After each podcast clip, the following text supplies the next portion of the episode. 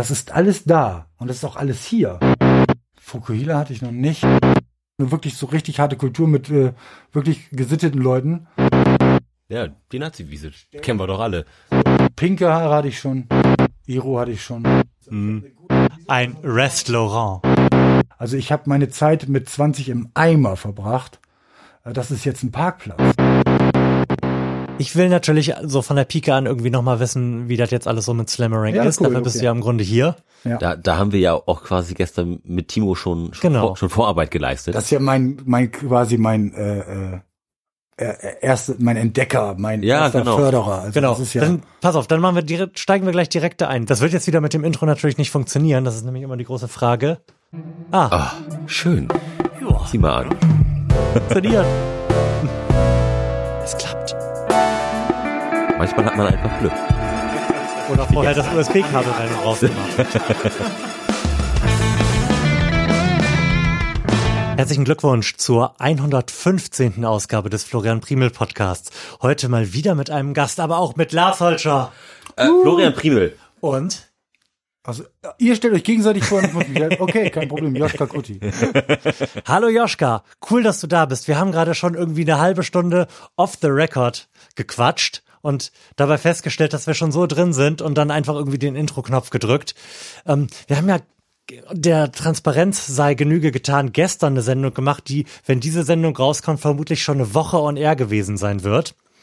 Und gestern ging es ja auch schon so ein bisschen um Delmenhorst und was hier so abgeht. Also wir tragen gerade mit dem ganz, ganz groben Pinsel Lokalkolorit auf den Podcast auf und wollen das an dieser Stelle fortsetzen. Wir haben gestern hier mit in dem guten Timo gesprochen, der vor ewigen Zeiten mal die Kleinkunstbewegung gegründet hat. Und du wolltest gerade ansetzen und erzählen, was Timo denn für dich war. Ach so, Timo, äh, ja, den kann ich ja genau durch die Kleinkunst und durch die Sachen, die er immer so gemacht hat. Und ähm, unter anderem war das auch Poetry Slam und bei dem war ich auf meinem ersten Poetry Slam. Das war schon, das war schon also ich kenne ihn, glaube ich, auch, ich kenne ihn so wie 99 Prozent meiner wirklichen Freunde, glaube ich, aus dem White Lion.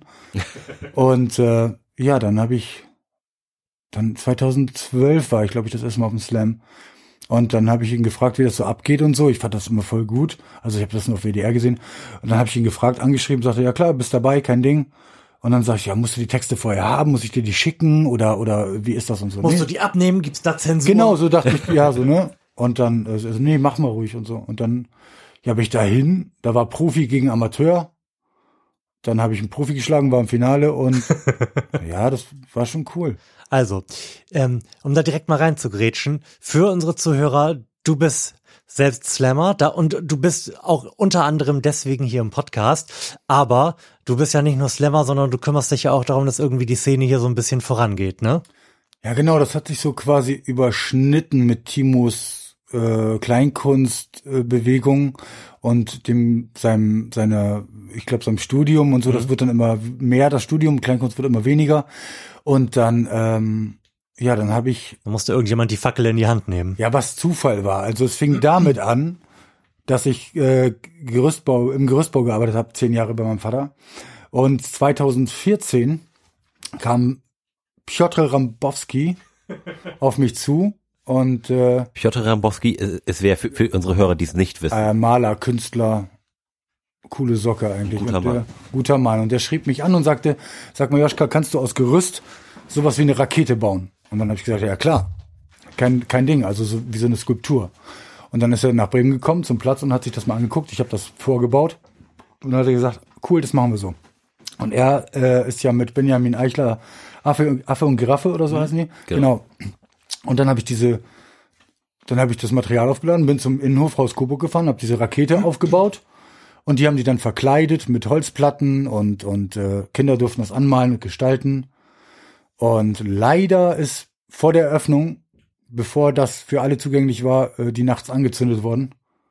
Was nicht schlimm war fürs Gerüst, war aus Stahl, aber für die Kinder, das waren eigentlich zum großen Teil sozial benachteiligte Kinder, die sich einfach mal den Nachmittag, mehrere Nachmittage damit beschäftigt haben und ganz stolz waren. Das war, war schon bitter. Musste abgebaut werden aus Brandschutzgründen. Und dann sollte das ganze Museum Haus Coburg in eine weiße Wand eingekleidet werden. Das war äh, ja 14. Und dann hatte mich Frau Dr. Reckert, die Chefin vom, äh, von der städtischen Galerie, gefragt, ich bin ja Gerüstbauer und ob man da nicht ein Angebot machen kann. Mhm. Weil die Stadt sonst immer nur einen quasi Ja. zur Verfügung hat. Und der nimmt dann halt auch Preise, wie man sie von der Stadt denkt, verlangen zu können. Und sie müssen es dann nehmen. Dann habe ich einen Deal gemacht mit ihr und zwar haben wir äh, das, den Preis für das Gerüst knapp 1000 Euro günstiger gemacht. Und dafür sind wir in dieses Künstlerbuch mit aufgenommen worden als Sponsor. Und dann habe ich ein Gerüst um das ganze Haus Coburg gebaut mit meinem Vater. Und das wurde dann mit einer weißen Wand verkleidet. Und das war Architekturverhinderungskunst, damit die Leute dran vorbeigehen und nach oben gucken. Mhm. Problem bei dieser Ausstellung war, dass das für alle, die nicht wussten, was es ist, aussieht, als wird das einfach dahinter renoviert. Ja, Es war einfach eine weiße Wand. Ja. Mhm. Klar war diese weiße Wand wirklich in Waage, also nicht wie irgendwelche, die war überall gleich hoch, also wirklich Mhm. in Waage, hat er wirklich super gemacht. Er hat sich einen Nullpunkt gesucht und dann 2,30 hoch. Und dann hat er diesen Punkt immer wieder angenommen, komplett. Das war wirklich schon sehr aufwendig und sehr gut. Äh, und dann hat er da so einen kleinen Raum reingebaut. Und, äh, und die Finissage war im November. Und dann hat mich Frau Reckert gefragt, äh, ob ich da nicht mal ein paar Texte vorlesen kann. Und haben Christoph Kipp, Christoph K. und ich unsere Texte vorgelesen. Und ich habe meine erste Facebook-Veranstaltung ins Leben gerufen. Äh, Glühwein und Texte oder so. Ha Glühwein und heiße Texte, irgendwie sowas. Und zur Finissage kamen tatsächlich so irgendwie elf Leute, die sich zwei Stunden lang haben voll labern lassen über diese weiße Wand von außen. Ja, das ist aber ja und so. Und ich weiß nicht, was man da so lange erklären kann. Hat, haben sie gemacht. Und dann dachte ich, na gut, das sind ja ein paar Leute. Aber dann war es 17 Uhr und dann kamen noch mal 20 oder 25 Leute, die wegen dieser Facebook-Veranstaltung von mir da waren. Und dann standen wir auf 12 Quadra Quadratmetern in diesem Raum und äh, in so einer Ecke, Christoph und ich, und haben abwechselnd unsere Texte gelesen. Und die meisten Leute standen draußen, weil die nicht reingepasst haben. Und dann hat Frau Reckert gesagt, okay, kann man das auch in größer machen. Mhm. So, und dann hat sich das quasi, ja, ja, nicht überschnitten, aber dann habe ich 2015 im Sommer den Open Air Poetry Slam im Haus Coburg gemacht und da kamen so zwei bis 300 Leute oder so. Und dann warst du irgendwie auf einmal Teil so der neu aufkommenden Delmhorster Kulturszene Ja, genau. und hast dann aber irgendwie beschlossen, das auch selbst in die Hand zu nehmen und nicht nur selbst, nicht nur zu slammen, sondern hast dann irgendwann einen Verein gegründet, richtig? Ja, fünf Jahre später, also dieses Jahr erst, 2019. Ja, also Und, vor, und vorher war es mehr so eine Bewegung. Vielleicht, vielleicht holen wir das mal eben so als Begriff rein. Du, du bist im Grunde Slammerang, richtig? Ja, genau. Es hieß ja, ganz am Anfang hieß Joschka Kulti Slammerang, weil das mein Künstlername war, den habe ich auf dem Deichbrand bekommen. Wirklich sehr kreativ. Das war, weil die Schilder hochgehalten haben, nicht mit Kuti, sondern Kulti. So, und haben die Schilder hochgehalten, das war ganz cool. Und ich mochte meinen Vornamen mit dem SCH immer nicht so. Ich mochte das SH immer lieber.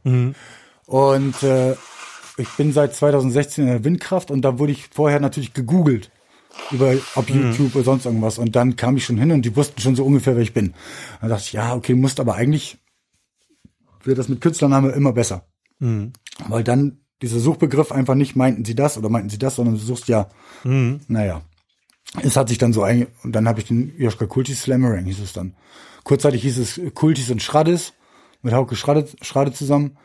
Der hat dann aber andere Ziele gehabt und äh, ja, nicht ganz so viel Power reingesteckt, wie ich mir das gewünscht hätte. Und dann, und dann habe ich es wieder Joschka Kultis genannt und dann habe ich es nur noch Slammerang genannt. Es war ein bisschen verwirrend, aber das Logo ist immer gleich geblieben, was wichtig ist. Ja, das Ding ist, ich habe diese Ego-Schiene mit dem Namen gemacht, weil viele wussten, was ich mache. Mhm. So, also ein paar hundert im Hoster wussten, Joschka, dass der macht hier irgendwie so Texte und und hier äh, fährt Ja, ein paar Delmhorster wissen ja auch, dass Florian Primel so einen relativ schlechten Podcast macht. Also von daher. genau, genau. Mhm. Und so war das. Deswegen habe ich den Namen damit reingenommen, weil die sonst nicht. Ich habe das Gefühl gehabt, die kommen sonst nicht. Und sie kamen dann. Und dann habe ich jetzt den Namen weggelassen, also den Joschka Kultis. Und wir haben am 22. März, Tag der Poesie, was für ein Zufall, den Verein gegründet. Und äh, haben ihn dann einfach Slammerang genannt. Und jetzt steht im Logo halt Since 2014, was ja nicht ganz richtig ist, aber da war die erste Veranstaltung.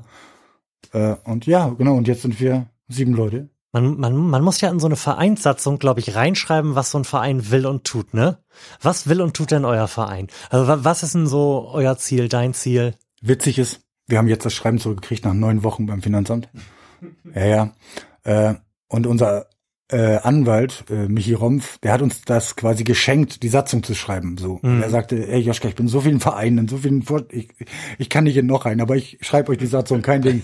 Und deswegen lag das natürlich nicht immer ganz oben bei denen auf dem Tisch, Mhm. äh, weil er uns das quasi geschenkt hat, was echt mega ist, weil sonst wären es ein paar hundert Euro gewesen.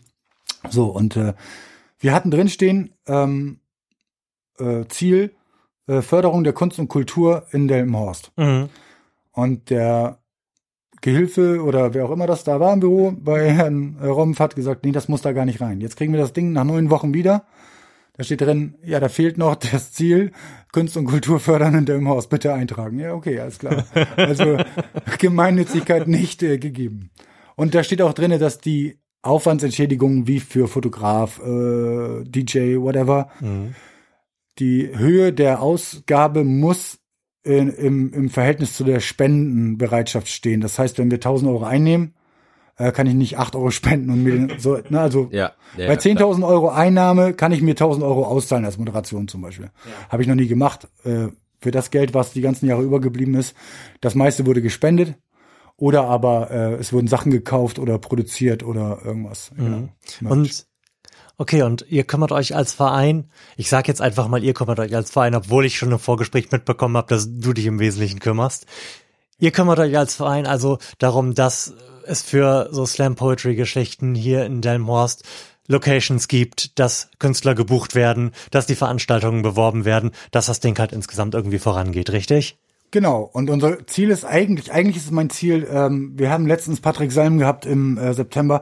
Wir versuchen immer was Neues zu machen und ich versuche auch immer umzuziehen. Ich will kein, äh, wir sind ja nicht das Slammer-Filet und haben den Luxus des Towers in Bremen und wir haben nicht den Luxus, des, dass alle halbe Jahre äh, Erstsemester kommen, die sowieso auf den Slam gehen. So habe ich das Gefühl. Das, da ist immer voll, du brauchst nicht viel werben, das ist Fakt.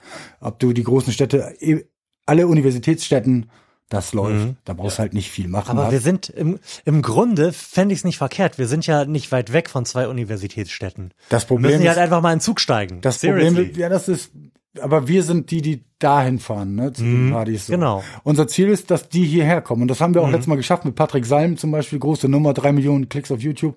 Super Typ. Äh, mein, der liebste Gast, den ich wirklich seit langem hatte, neben Andy Strauß, auch Vollprofi. Ähm, und da, der hat's geschafft. Der hat's geschafft, auch Leute aus Hamburg zu bewegen, hierher zu kommen, weil so eine Soloshow von dem kostete auch so 20 Euro am Abend. Und der hat jetzt bei uns 20 Minuten und 10 Minuten gelesen. Äh, Soloshow geht ja auch nicht viel länger als eine Stunde, vielleicht anderthalb. Und im Großen und Ganzen ist es ja das Erlebnis, was zählt. Und da haben wir es geschafft, Leute herzubekommen. Da musste ich aber, weil damit es hinkommt, ähm, ich habe eine große Spende von Hautner bekommen, eine große Spende von Helke Weißner Physiotherapie. So, und ohne diese beiden Spenden Mhm. hätten wir das nicht geschafft an dem Abend. Dann hätten uns, äh, glaube ich, 700 Euro gefehlt. So, das war schon gut, dass wir das hatten. Mein Ziel ist, dass ich keine 9 Euro Eintritt nehmen muss. Mein Ziel ist, dass ich keine 12 Euro, keine 15, keine 5 nehmen muss. Am liebsten würde ich durch Fördergelder, Spenden oder vorherige Einnahmen mindestens einmal oder zweimal im Jahr, nicht nur Haus Kuhbock im Sommer, was von der Stadt getragen wird und von äh, ja vom Freundeskreis unterstützt wird, das gratis ist, sondern auch äh, Mhm. dass jeder dazu Zugang hat. Weil so ein Innenhof vom Museum, das behindert einige schon daran, die, über die Schwelle zu gehen, so hier Museum, was soll ich da? Aber im Prinzip weiß ich, dass denen das Format Poetry Slam mega gefallen würde. Mhm. So, aber die hindert halt dieses, ja, ich gehe nicht ins Museum, Digga. So, ja, ist, also, ist nicht böse gemeint. Ja. So, aber ich war ja genauso vorher. Und jetzt bin ich da super gerne. Weil es ist nämlich alles gar nicht so verstaubt und trocken, hochnäsig und das ist alles gar nicht so. Das sind richtig krasse Ausstellungen, was man echt nicht für möglich hält. Ja, also das, das, das muss ich auch sagen. Ich bin ja auch viel für das Haus Coburg als, als Fotograf unterwegs. Wir sind im gleichen Heft, stimmt. Ja. Ähm, und Und da, jetzt beide bei mir. Ich bin ganz begeistert. und da muss ich auch sagen, auch der, der Freundeskreis, der sich, der sich da so um, um das Haus, Haus Coburg schart und die da ganz viel ehrenamtlich machen, wenn jetzt zum Beispiel Bin ich auch Mitglied übrigens. Freundeskreis. wenn, wenn jetzt ein, ein Slammering ist, dann, dann scharen die sich da und, und braten irgendwie Bratwürste und machen irgendwie total aufwendig was zu essen und, Der die, und Salate, die haben, Salate, die, die- also uns sind irre, ja, ne? also die haben einen mega, mega Freundeskreis und, und mega Rückhalt auch an ihren regelmäßigen Besuchern. Also wenn, immer wenn ich da wieder eine, eine Vernissage-Eröffnung irgendwie begleite, dann, dann merkt man schon, da, da sind im Grunde genommen sind da im, immer die gleichen Leute und das ist eigentlich total schön, weil sich alle alle kennen und das ist das ist ganz anders, als man sich eigentlich so eine städtische Galerie vorstellt. Das ist, das ist viel familiärer und, und, und auch viel wärmer, als, als man das, als man das vermuten würde. Das stimmt. Ich war jetzt am äh, Donnerstag mit Frau Dr. Reckert und Annetta Palenga essen. Mhm. Ähm, ja, so muss man das machen, ne? Wenn man das Budget erhöhen will für den Slam, muss man sich schon mal zum Essen einladen lassen. nee, auf jeden Fall äh, haben wir den Termin für nächstes Jahr festgelegt und auch was wir wollen und wie wir das Mhm. wollen. Und beim ersten Slam 2015 weiß ich, da war das Bier alle, da sind die zweimal an dem Abend ist der Freundeskreis zu, zu Kaufland gefahren, um Bier nachzukaufen. Aber da war, die haben auch einen riesen Fehler gemacht. Die haben gedacht, da kommen so 20, 30 Leute. Es war sehr warm. Mhm. Und es waren 200, 300 Leute da und das Bier hat ein Euro gekostet. Ja, was los? Das, also An, an den Slam erinnere ich mich auch noch gut. Da, da war ich auch noch, das war wirklich brechend voll. wirklich, und da ging Ja. kein Fuß von den anderen. Das war schon wahnsinnig. Total, total geil gewesen. Und dann war, ja, aber das war doch das allererste. Da habe ich noch Stühle besorgt. Da bin ich noch rumgefahren, aus alten Restaurants Stühle auf den LKW geschmissen, die zum Haus Coburg gefahren, weil wir hatten ja nichts, nee, Quatsch, aber das war einfach nicht möglich, 200 Euro für Mietstühle auszugeben zum Beispiel, weil, weil es gab noch kein Geld dafür. Es gab 150 Euro. So. Und äh, dann hatte ich nur befreundete Slammerinnen und Slammer und Newcomer und so gefragt. Da war Jeremite, haben wir noch die Anlage geliehen, hier Jeremite Band, haben wir die Anlage geliehen und Fabian Seidel hat dann noch den Ton gemacht.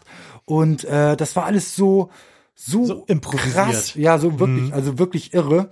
Und dann hatte ich mir so mega schlechte Dad-Jokes, äh, Anmoderation einfallen lassen und die Leute haben das gefeiert, so durchgedreht.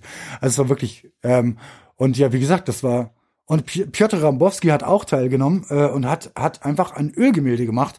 Während, äh, während des Slams hat er die Namen darauf geschrieben und dann die Punktzahlen und ganz oben stand nachher der Gewinner, die Gewinnerin. Und äh, das war schon krass, weil du hast halt ein Ölgemälde von Piotr Rambowski gewonnen an dem Tag, das es nie wieder gibt. So, und das haben wir dann noch zweimal mit ihm gemacht. Und dann beim vierten Mal hatte er jetzt keine Zeit, da hat er ein T-Shirt vorher gemalt. Und jetzt beim letzten Mal, der letzte Slam fünf Jahre, da haben wir einen riesen Werbebanner produzieren lassen, das auf der Wiese stand. Und das hat die Gewinnerin Lippi Punkstrumpf bekommen, weil das ist auch so ein heftig unnötiges, so ein heftig unnötiger Gewinn. Einfach mal äh, irgendwie 1,60 mal 2,50 Banner, so von der Veranstaltung halt. Und da stehen halt die Punktzahlen drauf, die habe ich darauf geschrieben. So, und Poetry Slam ist ja immer so, ich finde das immer ganz gut, wenn es nicht wirklich um was geht. Es gibt Slams, da gewinnst du Geld und dann merkst du schon, oh, jetzt holen sie ihre äh, äh, Money, Money Texts raus. Also hast du schon 48.000 Mal gehört, aber der sitzt, Mhm. der sitzt und der bringt dich nach vorne. Ne? Ich meine, im Prinzip äh, suggerieren wir dem Publikum ja eine Art Wettbewerb, weil durch die verschiedenen Juroren, also sagen wir 10 aus 100 Leuten, selbst wenn die sich von rechts, links beraten lassen, heißt das ja nicht, nur weil die das alle gut finden, dass das eine besser oder schlechter war. Das eine mehr Kunst, das andere weniger. Oder dass jemand, Mhm. also Also es geht du nicht kannst so. das gar nicht bewerten. geht Normalerweise nicht so kannst stark du das um die nicht. Competition eigentlich, ne? Ja, aber das Publikum, soll halt ein bisschen spannend sein für die wir Leute, haben, die da sind. Timo ne? van den Berg hat 2014 noch einen äh, Slam gemacht mit Axel äh, äh, äh, Jans und noch einer Unserem Kandidatin. Bürgermeister. Da war er noch keiner. Könnt ihr auf YouTube angucken, äh, Poetry Slam, gefilmt von Timo Imhoff. Hm? Und ähm, das war so ein Jam. Das Mhm. war nicht, äh, das war kein, nicht mit Punktzahlen und so. Das Mhm. war ganz cool. Aber das hat auch an dem Abend funktioniert, weil da auch die Politiker dabei waren und so. Und wenn ich jetzt immer sowas machen würde, was komplett ohne Wertung, die, den, dem Publikum fehlt die, die Interaktivität. Und, und es strukturiert ja auch irgendwie so ein bisschen den Abend, ne? Ja, das ist schon auch dann die Spannung. Das gibt dann Spannung. Ja. So, ähm, wenn du dann siehst, da kommen noch zwei, aber drei sind vielleicht schon klar im Finale, aber vielleicht auch nicht. Das ist ohne das, ich glaube, dass es damit ohne nicht funktioniert. Ähm, wir haben uns schon überlegt, andere Systeme zu machen, zum Beispiel hier wie bei eins, zwei oder drei mit diesen äh, Glasrohren, ja, mit den Bällen, dass du wirklich ja. nur einmal reinschmeißt, diese Stimme zählt. Ich habe ganz oft oder zweimal schon bei Timo van den Berg verloren, weil im, im Finale so, äh, jetzt klatscht für Joschka, alle klatschen. Jetzt klatscht für Stefan, alle klatschen. Okay, war gleich. Timo sagt jetzt nur für Joschka, alle klatschen. Jetzt nur für Stefan. Also, und du guckst, suchst dir so zwei, drei Leute auf, auf die guckst du. So, der klatscht gerade für dich. Okay, jetzt soll er für den nächsten klatscht wieder. Nicht verstanden. Also, so, also du weißt, wie ich das mache. Ja, ja, deswegen klar. sind zum Beispiel Wertungen wie beim Slamville dieser riesen, riesen heftige Slam in Hamburg im Sommer, äh, rot-grüne Karten Mhm. halten. Und dann geht es danach wie bei Zimmerfrei. Wenn du mehr Rot siehst, mehr Grün, Mhm. so, dann gibt es aber auch immer nur K.O.-Runden, ne? Dann gibt's keinen Punktestand. Mhm. Wir, wir testen uns daran, wir gucken, was geht. Wir haben, der letzte war ein Schattenslam, da haben wir eine Wand aufgebaut. Die haben wir von Karstadt, das war so ein Metallrahmen. Das war aus dem Rest, der Rest von Karstadt. Da haben wir eine weiße Folie vorgespannt, dahinter eine Lampe gestellt, eine Wohnzimmerlampe von mir. Und dann standen die Leute äh, hinter einer Schattenwand und, die, und das Publikum hat die gar nicht gesehen. Konnte nur die Texte hören. Mhm. Das war ganz cool. Und die Slammer fanden sich auch ein bisschen freier, Mhm. weil sie auch die Reaktion nicht direkt gesehen haben. So, manche haben sich beschwert, aber es wurde echt nie anders kommuniziert als das, was es an dem Abend war, ein Schattenslam. Mhm. Naja, jetzt hat man die ja nicht gesehen. Ja, ach. Also, das war so. Das ist ja der Witz an der Sache. ja. warum, ja, ne? Ähm. Es war ganz cool. Mhm. Wir machen immer was Neues, das ist, meine ich, wir wollen sein wie ein Zirkus. Mhm. Äh, Ja. Am 6.3. gehen wir in die Markthalle Mhm. und Ähm, wir haben gestern oder in, in der letzten Folge ähm, mit Timo Auto über den Niedergang der Kleinkunstbewegung gesprochen und darüber, dass aus, aus eben dieser Kleinkunstbewegung trotzdem viel Kultur bei rausgefallen ist. Kö- könntest du dir denn vorstellen, auch dein das, das Programm des Slammeranks zu, zu erweitern, also nicht, nicht, also übers gesprochene Wort hinaus, über irgendwas Kunstschaffendes. Natürlich, wir wollen, wir wollen, äh, also die Pläne sind, ähm, die Pläne sind zum Beispiel so eine Ausstellung zum Beispiel zu machen, also Workshops, Workshops zu geben, zum Beispiel für kreatives Schreiben. So, da sind wir dran, äh, das zu verwirklichen mit der Suchtklinik in Bassum. Ja, äh, die hatten mich mal äh, durch äh, einen Bekannten, der da gearbeitet hat oder so, äh, gefragt, ob, ob das möglich wäre.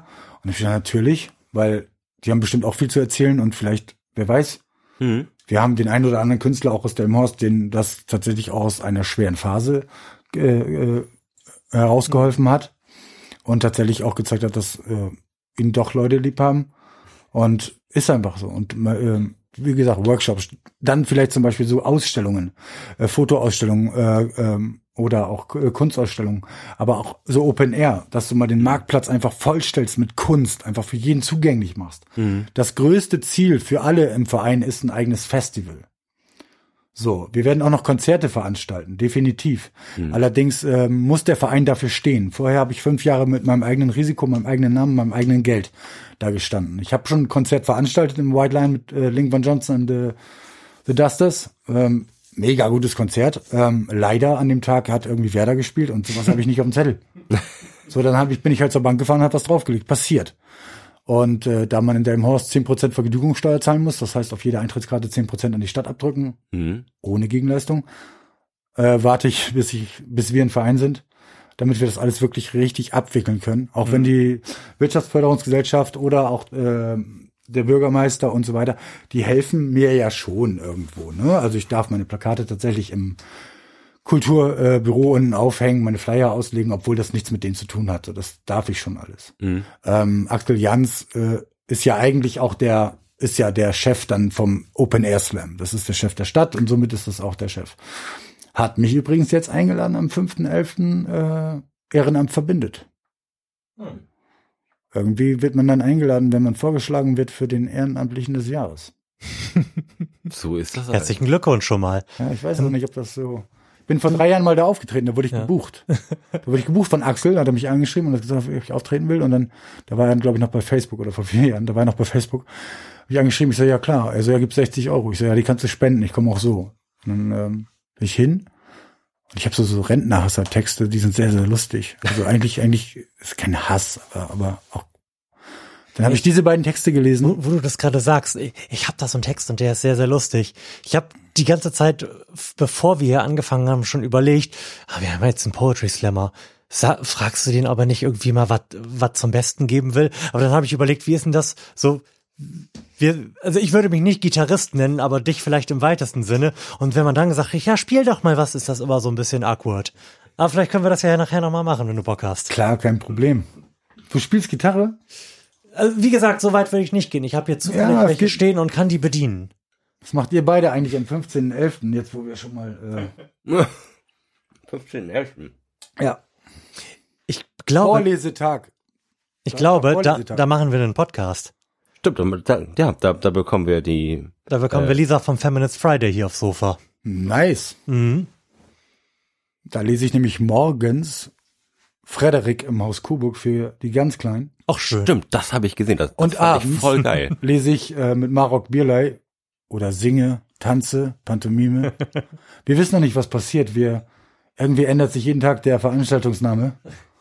Äh, wir wissen noch nicht, was passiert. Also heute heißt die Veranstaltung noch charmant und schlüpfrig. Und um 20 Uhr, ja, in einer Stunde heißt sie auch schon wieder anders, glaube ich. Also völlig verrückt. Wir wissen noch nicht, was da passiert, aber ich brauche einen Gitarristen, definitiv, das weiß ich. Wir haben die Band Krachwalze da und die machen 8-Bit Metalcore. Mhm. Sind sehr gut, die waren auch auf meinem Geburtstag und auch schon auf einem Slam. Leider hat der Feuerspucker abgesagt, den wir auch schon mal im Laien hatten. Das war mein Geburtstag und da habe ich gedacht, so jetzt klatscht die Bühne voll mit allem, was du so geil findest. Dann habe ich einen Roast organisiert für mich. Dann wurde ich quasi geroastet. Das war auch extrem gut. Und äh, Auch, auch keine bleibenden Schäden hinterlassen. Nee, das war richtig gut einfach. Das war ein toller Abend. So. Und der Feuerspucker dann, der hat so eine so, so Meter Feuerbälle gespuckt, so. Aber da hat er die Rechnung ohne die Spinnweben gemacht und die, das, das Glimmen ging dann noch wirklich bis hinten zu den Automaten und, und der Georg, der Vater von Christian, der, nein, der hat richtig gezittert. Und wir haben wirklich alle gezittert, weil so ein Spinnwebe, ne, die, die glimmt dann nach oben weg und dann ist weg. gut. Ja. Und dann denkst du, ja, so, ah, die Tapete vielleicht ein bisschen älter, Kleber, keine Ahnung, was ist, oh, verdammt. Ja, ja, genau. Muss ich jetzt auf irgendwas warten, dass ich das Bier trinken darf? Oder Ja, ja, ja. Ja, ja, das wird jetzt hier äh, zelebriert. Also den, den Geflogenheiten dieses, den Geflogenheiten dieses Podcasts entsprechend hat äh, Joschka sich gerade ein Bier aufgemacht und er muss es uns aber allen geben, damit wir es verköstigen und Ja, ich bewerten. habe gerade gehört, dass ich das aufgemacht habe, ohne das ins Aufmachmikrofon. auf- Ja. Unsere Enttäuschung ist nicht in Worte zu fassen. aber Ich mache das immer normal. Also, ist wie bei Ein Barbaren bisschen hier. lau. Also wenn ich jetzt ein Fazit, äh, Schenk mal ein. Also ich bin dafür, dass ihr in Zukunft oben eine Kamera hinhängt. Wirklich jetzt. Obwohl, das habe ich damals schon einmal gesagt, wenn wir in der Oase gelandet sind. Also Joschka gibt sich gerade so ganz bedingt viel Mühe beim Einschenken, aber, aber, aber, es sieht nicht so schlecht aus. Ich glaube, er hat sich ein bisschen verschätzt mit der Menge, die so in der Flasche drin ist. Wie Glas gestern ist schon ein Glas sehr voll und zwei Gläser nur so ein ganz Das kleines bisschen kein- voll. Das ist schon okay. ja, das, das ist doch mal ein, ein super Fahrerglas hier. Können das ja machen wie äh, auf jeder Veranstaltung auch. Bisschen punchen, ne? Jetzt habe ich natürlich unglücklicherweise einen Eukalyptusbonbon im Mund. Das wird das Erlebnis sicherlich etwas schmälern. Also ich, ich Was kann ist, ich, was ich, ist denn das überhaupt für ein Bier? ich kann super zapfen. Ich stehe auf dem Stadtfest auch und äh, Erzähl uns doch mal was davon. Was steht denn da so drauf? Brewdog, Uh, Punk IPA, Postmodern Classic, Alkoholgehalt 5,6. Aha. Gibt, gibt's einen schönen Klappentext? Ja, aber es ist echt schlecht bedruckt für. Okay. Wenn du hier Licht anmachen würdest, könnte ich das. Äh, okay. Lo- Lars leuchte ihm doch einfach mal. Also Lars macht jetzt einfach mal hier sein Handylicht an, schön den Blitz aktivieren und Jaschka klemmt sich jetzt in bester Slammer-Pose vors Mikrofon und wird uns berichten. Punk ist nicht nur ein kompromissloses, knallhartes India Pale Ale. Es ist ein Tor zu einer anderen Welt voller Möglichkeiten. Bei Brewdog wahren wir stets die Nähe zu denen, die unser Bier mögen. Punk ist die ultimative Essenz dieser Philosophie. Wir glauben, es ist das Bier, welches uns so wie eine ganze Generation von Biergeeks definiert. Punk IPA holt aus, aus gegen die Farb, holt, Moment, Entschuldigung, repeat. Punk IPA holt aus gegen die Farblosigkeit der Mainstream-Brauereien und bietet die perfekte Alternative. In einem Schuppen geboren, verkörpert es die Do-it-yourself-Ethik und führt mittlerweile die Revolution an. Ob Craftbeer, Neuling oder Veteran, Punk liefert dir genau das, was du brauchst. Es ist mehr als ein Bier, es ist ein Portal zu Craft und ebnet dir den Weg zu einer spannenden Geschmackswelt voller sensorischer Abenteuer. Brewdog. Wir bei Brewdog brauen kompromissloses, mutiges, furchtloses Bier. Bier für die Seele. Bier mit Bestimmung. Das ist das Einzige, das wir kennen und können, wonach wir streben. Wir sind verrückt danach, jenes Bier zu brauen, welches wir auch selbst trinken wollen. Ich hätte jetzt geschrieben. Hätte, hätte, ich, gewu hätte, ich, ne? hätte ich gewusst, dass da die ersten 20 Seiten von Krieg und Frieden draufstehen. So, ne? Unser Antrieb ist eine moderne Rebellion, bei der die Leidenschaft für Geschmack an erster Stelle steht. Der Wille, Bier zu kreieren, das auch nach etwas schmeckt. Bier wie es war, Bier wie es ist und Bier wie es sein wird. Vergiss den Mainstream und sag Hallo zu Brewdog. Also wenn das jetzt nicht das mit Abstand leckerste Bier ist, was ich jemals in meinem Leben getrunken habe und jemals trinken werde, dann stapelt dieser Text ein bisschen hoch. Äh, in Schottland, ne? Also Store Cold Drink Fresh abgelaufen. Ah nee. Ich habe mich verlesen. Also ich finde, es riecht auf jeden Fall schon mal einfach nur wie ein, wie ein IP, langweiliges IPA. Ich rieche da Jo. nichts Besonderes raus. Boah, es, ja, riecht, echt. ho- es riecht dolle hopfig. Ein Ja, und vor allem, also ich habe mir mit der Krone wirklich Mühe gegeben. Wie gesagt, ich habe in Kneipen gearbeitet, in Diskotheken, Stadtfest. Eben war sie noch da, jetzt ist sie. Äh, Immer noch ein bisschen da. ja. Prost, Freunde. Prost. Probier das mal.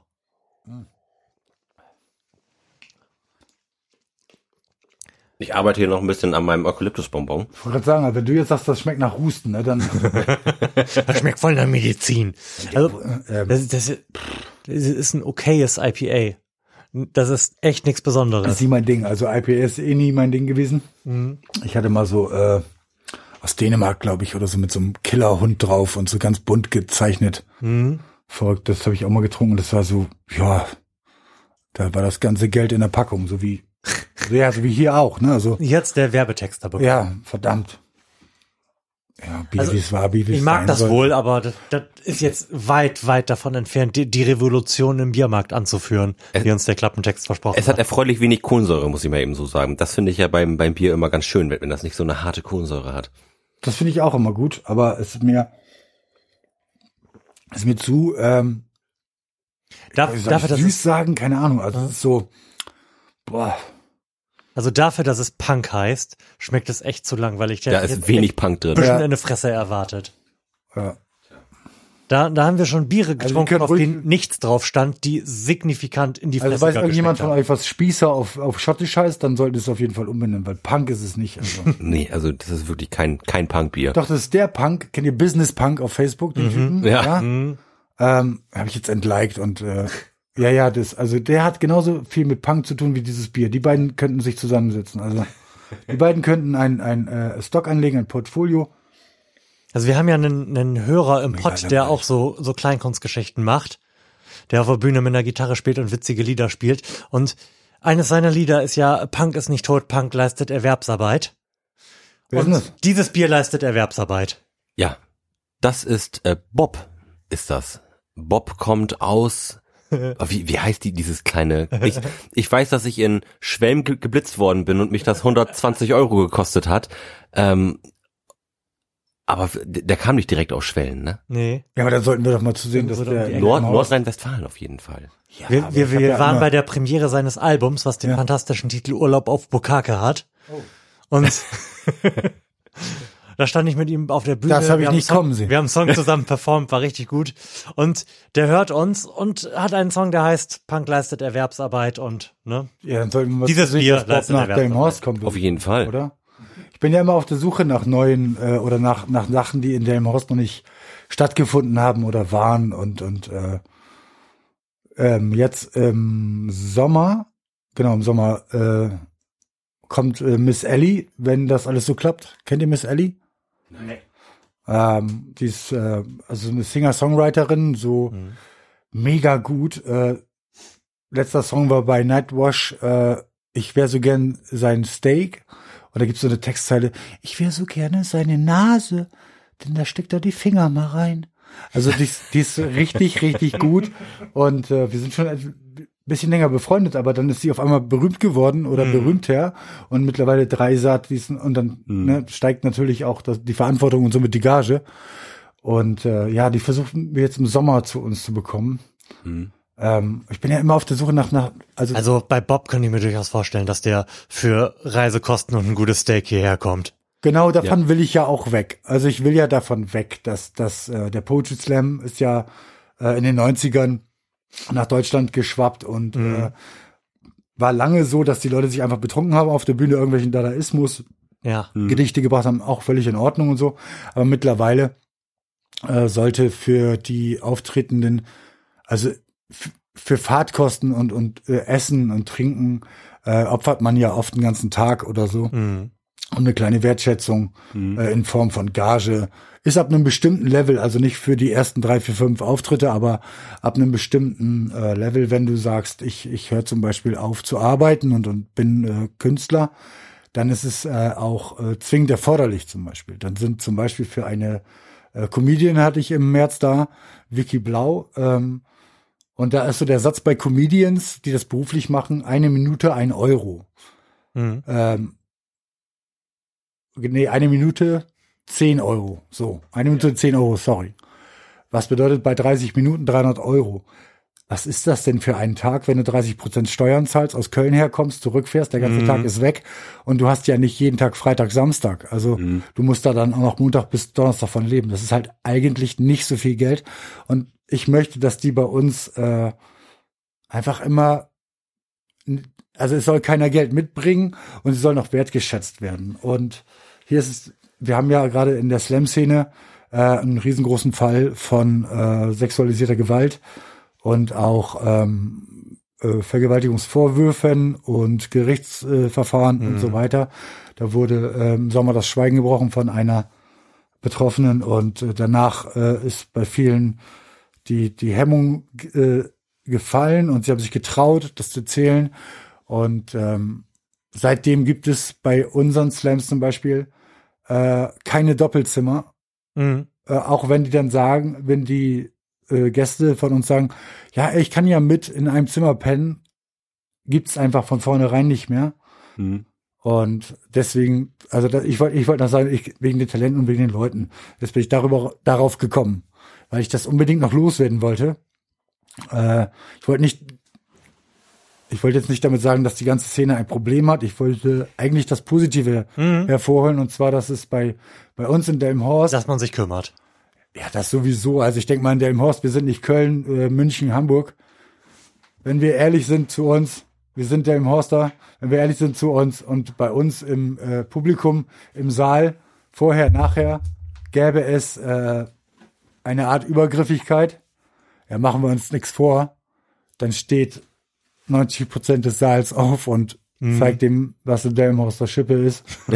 äh, er wischt noch kurz den Boden. Vielleicht kriegt er noch vor, äh, Vorsprung 10 Meter, aber brauchen wir uns nichts vormachen. Und äh, wichtig ist, dass äh, Künstler und Künstlerinnen wertgeschätzt werden. Und das ist ganz oft, oder das kannst du eigentlich nur in, in Form von Aufmerksamkeit und äh, äh, kümmern, aber natürlich auch Gage. Ja, klar. Wegen Fahrtkosten. Ich zum Beispiel, ich bin ja keine große Nummer. So, ich bin 2012 habe ich damit angefangen, 2013 bin ich auf dem Deichbrand aufgetreten. Mein größtes Ding, mega cool, besten Connections äh, an dem Tag da gemacht. Andi Strauß, Julia Engelmann, Kubilanski, wie sie nicht alle heißen, äh, kennengelernt und immer noch ist, äh, sind, ist man vernetzt und in Klammern befreundet, weil die Slamily, so wie wir uns ja dann äh, schlechtes Wortspiel technisch mäßig auch nennen, äh, bei uns hier gibt's ja kein Neid, Missgunst. So. Und äh, deswegen möchte ich, dass wir mit unserem Verein zum Beispiel so viel äh, Spendengeld, Fördergeld haben, dass jeder vernünftig für seinen Einsatz auch bezahlt wird. So, die ersten waren natürlich nur mit FK. Ich fahre nächsten Monat nach äh, Franken, Nürnberg und Wei in Weißenburg und Nürnberg. Und dann mache ich so eine kleine Tour durch die, äh, ja, durch, durch Bayern, Franken. Also in Franken darf man, glaube ich, nicht Bayern sagen. Und naja, Mhm, jeden Das ist schwierig, ja. ja, auf jeden Fall äh, wollten die mich schon längst da haben. Jetzt mache ich da eine kleine Tour hin und äh, das mache ich tatsächlich für, also da kriege ich meine Fahrtkosten wieder und dann kriege ich äh, für den einen Abend 60, für den anderen Abend 15 Euro und für den dritten irgendwie 30 Euro oder so. So eine kleine Tour. Äh, das ist schon, ich mache das ja für mich selber so. Ich will ja davon gar nicht leben. Hm.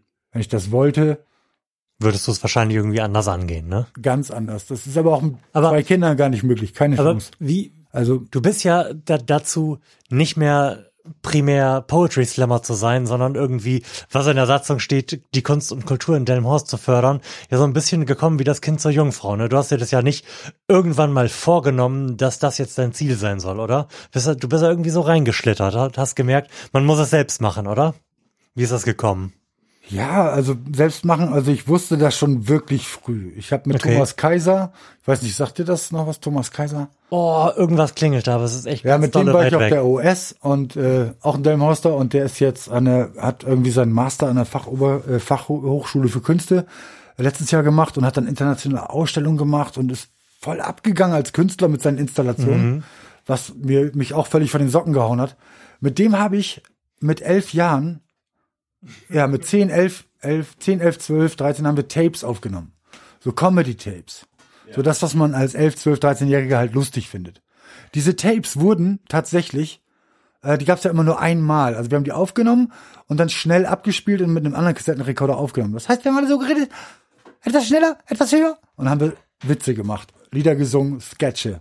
Das Ganze war aufgezogen wie eine Radioshow und hieß wegen des Tapes auf der A und auf der B-Seite. Auf der A-Seite hieß es Ali und Biki, auf der B-Seite hieß es Biki und Ali. So, und das war wie so eine Radioshow. Diese Tapes wurden dann untereinander rumgegeben, verteilt, äh, kopiert und das war wirklich witzig. Also ich habe jetzt eins wiedergefunden, ich habe es mir angehört und für äh, elf Jahre für einen Elfjährigen war das schon hart witzig. Da war nämlich das Lied äh, drauf Tschernobyl, Tschernobyl, mein schönes Puppenhaus. Schalt den Reaktor ein, dann fällt dir die Haare aus. Oder ein Werbespot für äh, Omo-Waschmittel. Ich benutze jetzt Omo, denn ich bin homosexuell. Also das war schon bis heute noch ein bisschen witzig, aber mm. Retrospektive, da ich wusste schon immer, dass ich irgendwas machen will. Ich habe mich auch schon immer also auf Familienfeiern. Ich bin auf dem Stadtfest Delmenhorst aufgetreten im, Al im Alter von, oh, ich muss überlegen, ich glaube neun oder sieben oder acht, keine Ahnung. Playback-Show. Die Prinzen. Küssen verboten. Habe ich letztens die VHS noch gesehen. Also ich habe immer irgendwas gemacht. Mhm. Mal Wettbewerb gewonnen von der Reis Reifeisenbank, dritter Platz. Habe ich einen Werkzeugkoffer gewonnen mit neun. Hammer. Also ich wusste, ich wollte immer irgendwas machen. Mhm. So. Und äh, ja, dieses Poetry Slam war singen war immer nicht mein Ding, weil du dann so ähm, weil du dann singen können musst, ärgerlich, nervig. Naja, gut, also ich bin ziemlich, wenn ich wenn ich was was was lernen will, mhm. dann lerne ich das. Und das habe ich auch mal 2016 Markthalle habe ich gesungen, Leonard Cohen Halleluja, habe einen Monat lang jeden Tag dieses Lied geübt. Mhm und habe das an dem Abend gesungen mit äh, Julian White aus äh, Oldenburg. Mhm. Und das war gut, aber weil ich mich nur auf dieses eine Lied äh, konzentriert habe und auf jeden Ton und das war wirklich gut. Also, aber das ist mein Problem mit Singen. Mhm. Du musst das dann genau so machen und du musst das dann immer genau so machen. Und wenn ich meine Texte mache, kann ich, äh, kann ich immer wieder mal was anders machen. Dann kann ich ähm, was ändern, was weglassen, was hinzufügen. Und äh, meine Texte, die ich, ich habe damals schon sehr viel geschrieben. Mit Thomas Kaiser, wie gesagt, auf Maxe oder auch in der US, wenn wir Aufsätze schreiben mussten oder Straf, äh, mhm. äh, äh, Geschichten, ja, mussten wir. Wir haben, wir haben sehr viel Quatsch gemacht und dann hat die Lehrerin oder der Lehrer gesagt, ihr schreibt jetzt eine Geschichte da und darüber. Und dann konnte ich mich damals schon nicht stoppen, auch bei Aufsätzen. Du hast halt nur diese 90 Minuten und dann musst du ja einmal vorschreiben und dann eine Schönschrift. Ich habe immer auf diese Schönschrift verzichtet weil ich diese 90 Minuten gebraucht habe, um zum Beispiel meinen achtseitigen Aufsatz zu schreiben. Mhm. Äh, oder dann ja auch in der Realschule später, da habe ich elf Seiten geschrieben in 90 Minuten, weil ich einfach nicht aufhören konnte zu schreiben. Da habe ich eine zwei bekommen und das auch nur, das war eine Western-Geschichte, eine zwei, da stand drin, äh, zu sehr äh, äh, in manchen Passagen zu sehr Bildzeitungsstil und Begriffe wie Dog passen nicht in diese Zeit. Was völliger Quatsch ist. Meine Mama ist dann zur Schule gegangen und hat die Lehrerin gefragt, ob ihr Doc Holiday was sagt. naja, das ist ein Westernheld. Mhm. Ja, und äh, dann habe ich dann äh, zwei Plus bekommen. Aber ich habe schon immer viel geschrieben, immer viel erzählt. Mhm. Und äh, ausschlaggebend war meine Mutter. Wir haben irgendwie Poetry Slam geguckt, nachts auf NDR oder WDR, keine Ahnung. Und dann habe ich gedacht, wie cool ist das denn? Also das, es gibt eine Plattform dafür, dass die da also lesen, sprechen, schreiben krass. So, und hat sie gesagt, schick doch mal was hin. Da hab ich gesagt, ich kann nicht einfach was hinschicken. Und dann hat sie mich angerufen und hat gesagt, hier, hier in Delmenhorst machen die auch sowas. Und da kam Timo Fallenberg ins Spiel. das war schon, Schließt also das war schon, Kreis. ja, ich war mega nervös, habe natürlich allen meinen Freunden Bescheid gesagt. Und ich hatte erst einen Text geschrieben, das war ein Gedicht über meinen besten Freund und mich, als ein Telefonat in Reimform. Und dann war ich mit äh, meinem Kumpel unterwegs bis, also wir hatten bis morgens irgendwie was gefeiert, wir hatten abends äh, äh, Dings, geguckt. wie hieß der Film mit dem Reifen? Kennt ihr den auf Arte? Rubber. Die, Der, Ja, der einzelne die, Autoreifen. die, dieser Killerreifen. Genau, ja, Ja. den haben wir abends geguckt und dann sind wir noch feiern gegangen und sind dann morgens in der Oase gelandet. ähm, ja, ja, Schenk, Schenk Rentner und ich. Und dann Schenk so, hey, sag mal, musst du nicht heute Abend irgendwie dahin und so? Ich so, jo. Und dann hier Anna Kondratjewa war auch noch dabei. Und dann ich so, ja komm, ja gut, dann geh ich nach Hause. Ja, können wir alle bei dir pennen? Ja, klar. Okay, alle mit zu mir. Ja, willst du dich nicht hinlegen? Ich sag, nee, ich muss noch einen Text schreiben. Ich brauche zwei für heute Abend. Habe ich dann gemacht. Die haben sich alle hingelegt und ich habe mich morgens um sieben an den Laptop gesetzt und den Text für abends geschrieben. Und genau mit diesem Text bin ich dann äh, an dem Abend ins Finale gekommen. Habe mich dann irgendwie nachmittags hingelegt, mega nervös und bin dann abends mit diesem Text ins Finale gekommen, aber auch nur, weil dieser Profi, der Backstage war, ich bin ja dahinter und habe mich vorgestellt, nicht nervös und wollte mit diesen Leuten reden und alle so, ja, nee, jetzt nicht, ich üb und manche waren echt arrogant und der Typ, mit dem ich geredet habe, hatte mich so gefragt, ja, äh, über was hast du denn geschrieben? Ich sag, ja, ich habe geschrieben hier, ich habe RTL gelöscht, habe mir das so ein bisschen erzählt, ne, dieses äh, Asi-Fernsehen. Und der war vor mir dran, weil Profi vor mir war. Und auf einmal hat er so etwas ähnliches gemacht. Er hat halt improvisiert und sagte so, ja, äh, Asi-Fernsehen, bla, bla, bla. Und ich war völlig so los, Kiefer auf den Boden geklatscht, guck ins Publikum, meine Mama, meine Schwester und so. Und ich war völlig nervös und dachte, was für ein Arschloch, so, ne? Und dann kam meine Schwester zu mir und hat gesagt, wenn du gleich auf die Bühne gehst, dann sagst du ganz einfach, ja, das war ja ganz nett, aber ich habe den mal eben äh, auf Toilette umgeschrieben. So, dann war der fertig und dann bin ich rauf. So, ja, cooler Text. Äh, aber ich habe mir gerade eben beim Pinkeln, äh, habe ich den noch mal umgeschrieben in gut. So, und dann habe ich den vorgelesen und die Leute sind durchgedreht, ab ins Finale. So. Und dann hatte ich ja nur noch mein sch schlechtes Versform-Gedicht von dem Telefonat mit meinem besten Freund. Das hat nur meine Freunde berührt, weil das eigentlich traurig ist, Mhm. aber äh, einfach nicht in einem guten Stil geschrieben.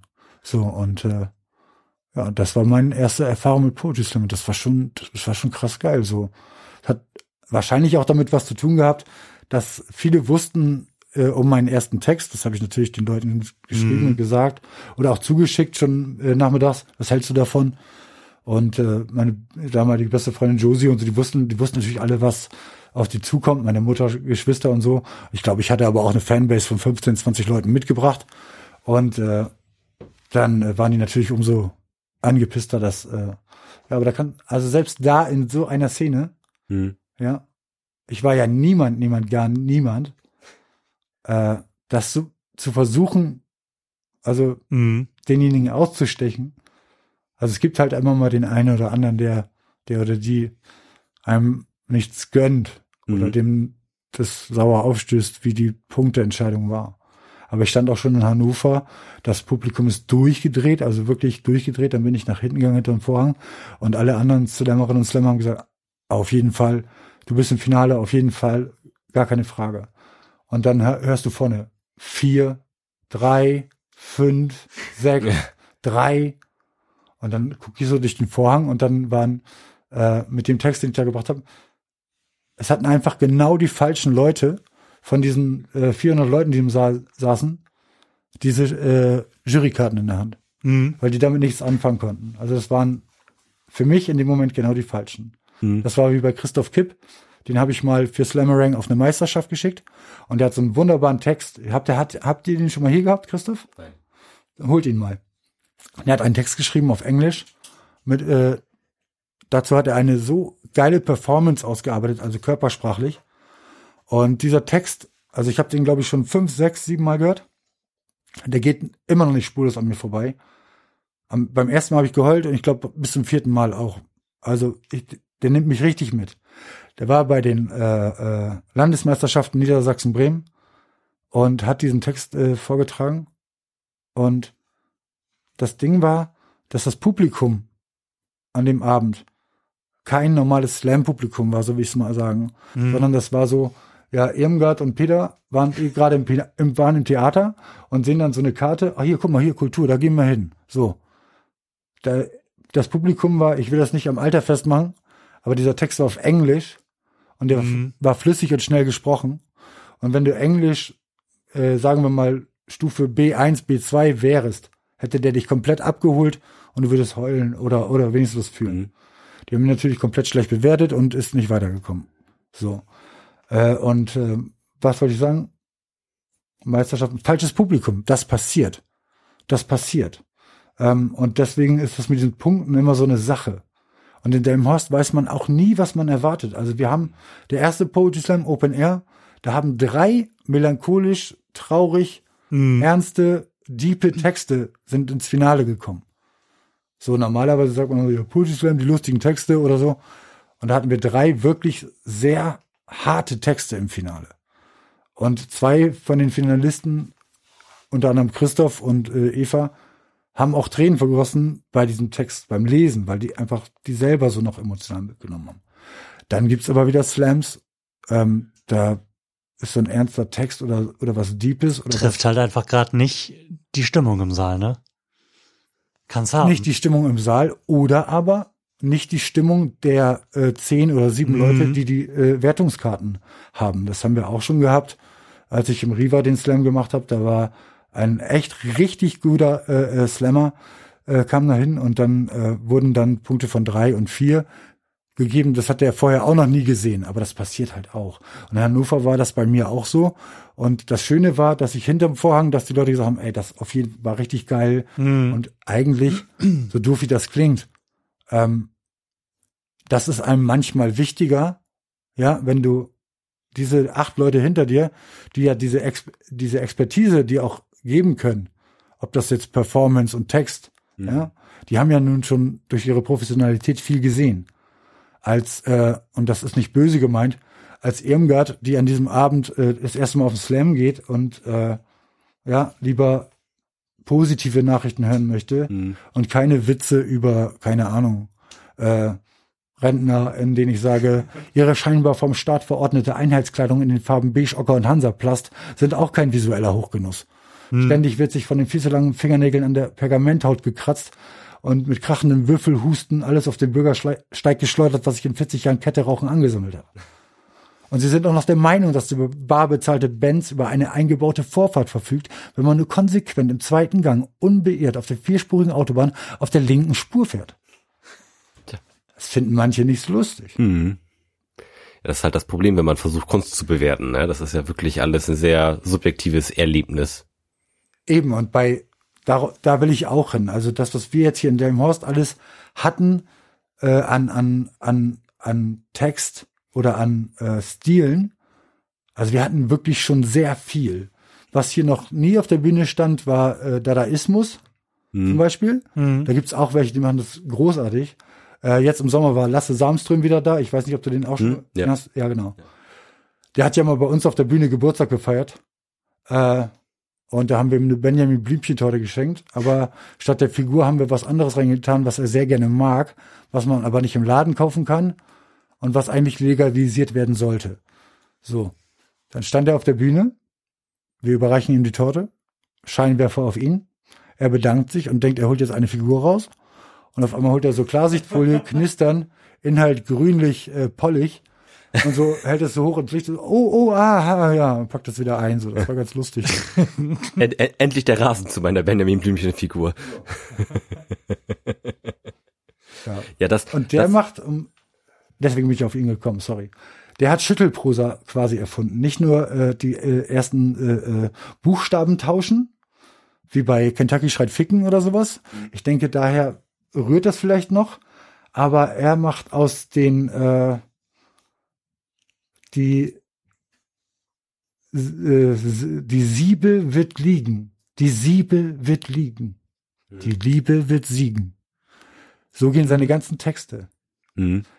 Das ist einfach unglaublich gut, was der äh, in seinem Gehirn produziert. Also das Mhm. ist für mich schon so, wir haben, wie gesagt, viel hier gehabt an, an Texten, an schnellen, äh, quasi gerappt, super gereimt, lustig, traurig, wirklich melancholisch. Splatter von Marek, der zum Beispiel über einen Unfall berichtet, äh, als das Auto in die Schlachterei fährt und nur noch Gedärme spritzen und so weiter. Äh, aber äh, Lasse ist noch mal so ein anderes Level. Der hat auch die Liege-Performance erfunden, weil ja beim Poetry Slam Requisiten und Verkleidung zum Beispiel verboten sind. Mhm. Aber es ist nicht verboten, sich auf den Boden zu legen und von dort aus seinen Text zu lesen.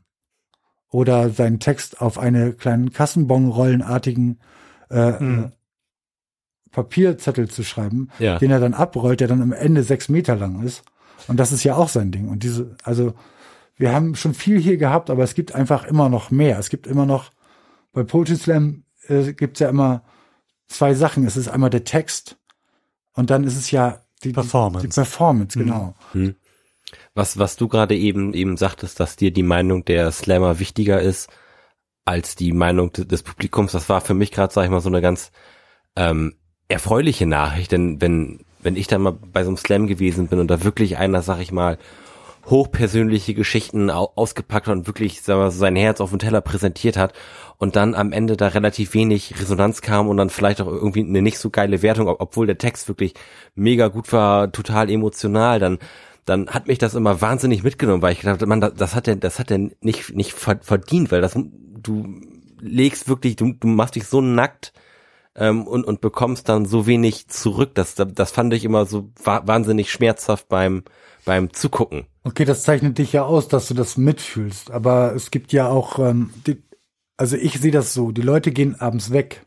Sie zahlen Eintritt, Klar. trinken Bier, die wollen unterhalten werden. Klar, dass, dass, dass das daher kommt, kann ich, kann ich natürlich völlig, völlig nachvollziehen, dass man irgendwie einen lustigen Abend haben will und irgendwie mit, mit so einem viel good Vibe irgendwie aus, aus so einem Poetry Slam ra rausgehen und sagen, ach, das war doch ein lustiger Abend, so können, können wir noch mal machen. Nicht so, oh, jetzt bin ich irgendwie ein bisschen traurig und muss an meinen toten Opa denken.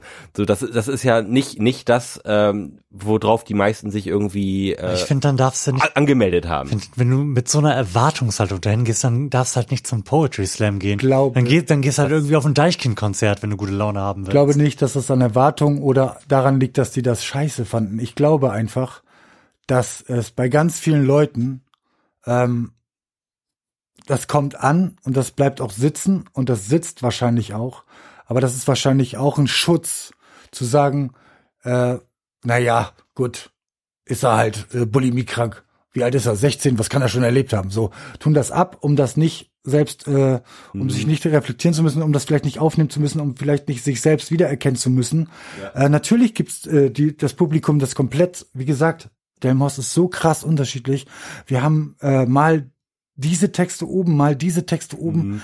Ähm, und ganz oft ist es ja so, dass Poetry Slam affine Leute auch in Bremen, Oldenburg unterwegs sind. Wir haben zum Beispiel im Publikum Leute, die äh, gehen im Monat ein, zwei, dreimal auf Slams. Und ich selbst als Slam Master Organisator und Moderator habe ja schon das Problem, dass ich einen bestimmten Duktus oder eine Melodie Mhm. in einem Vorlese äh, Text, ich erkenne das und ich bin ab und zu tatsächlich, ohne es zu wollen, gelangweilt, bevor ich weiß, worum es in dem Text geht. Denn wenn du sagst, dass ich dir nicht zuhöre, dann ist Hm. Ja, das, das- nur, weil ich das schon dreimal gehört habe und nach hinten gehe und ein Bier aufmache.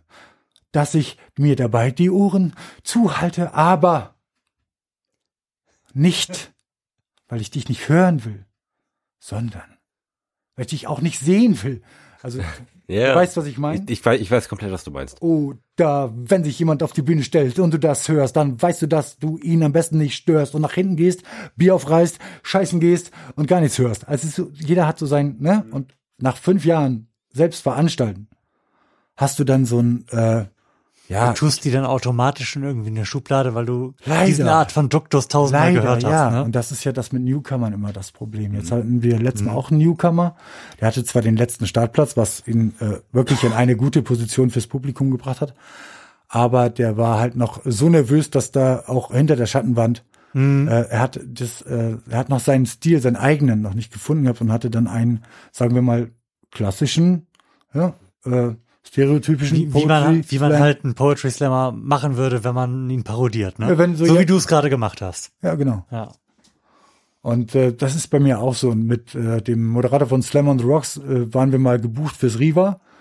ähm, bei der letzten Veranstaltung, die die dann versucht haben, äh, da wurden wir dann gebucht und äh, dann saßen wir da und äh, da sagte Marco, Ah ja, sei mir nicht böse, aber ich kann nicht. Ich habe jetzt diese Woche drei Slams gesehen und wenn ich jetzt hier einen Text höre ne, von von einer äh, 17, 18-Jährigen über Grenzen und über Migration und über, äh, sagt er, ich kann das nicht mehr. Also sagt er, ich fange heute an zu trinken, sobald ich was über Flüchtlinge höre von jemandem, der sich damit nicht beschäftigt, oder ich fange heute an zu trinken von jemandem, der einfach viel zu jung ist, um 30 Jahre mm. aufzuzählen.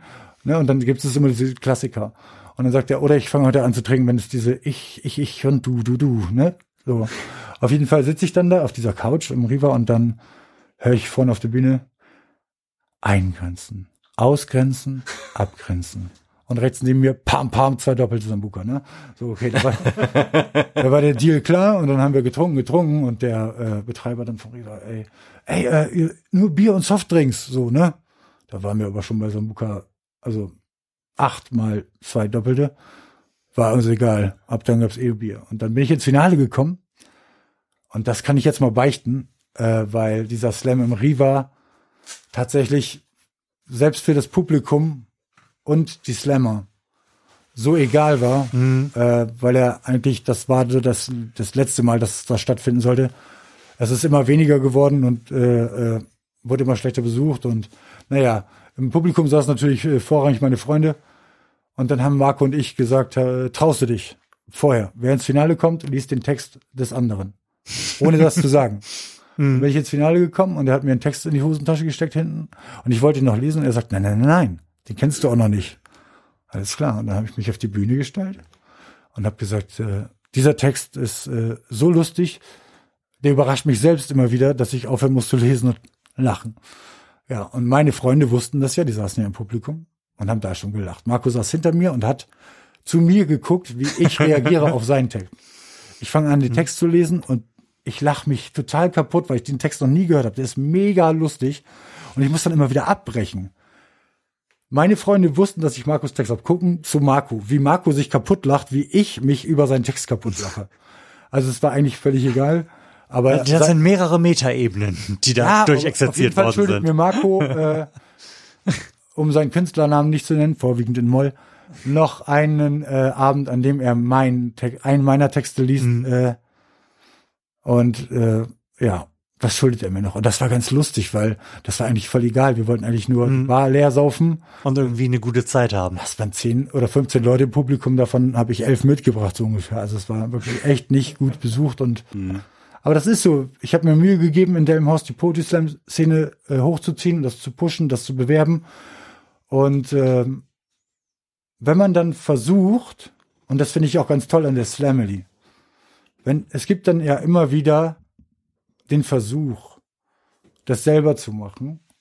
Weil die denken ja auch immer, ey, wenn der 9 Euro Eintritt nimmt, da kommen 120 Leute. Der verdient ja einen Tausender an dem Abend. Da kriegt er bestimmt noch Geld vom Tresen dazu und so weiter ja völlig, völlig Banane. Also September Einnahmen 1820 inklusive Spenden, Ausgaben 1790. Plus waren 30 Euro. Herzlichen Glückwunsch auch dazu. Danke. Wobei man dazu sagen muss, wir hatten noch 180 Euro Schulden beim Werbewerk. Also, ja, miese 150. Darf ich jetzt abarbeiten? Danke, Julia.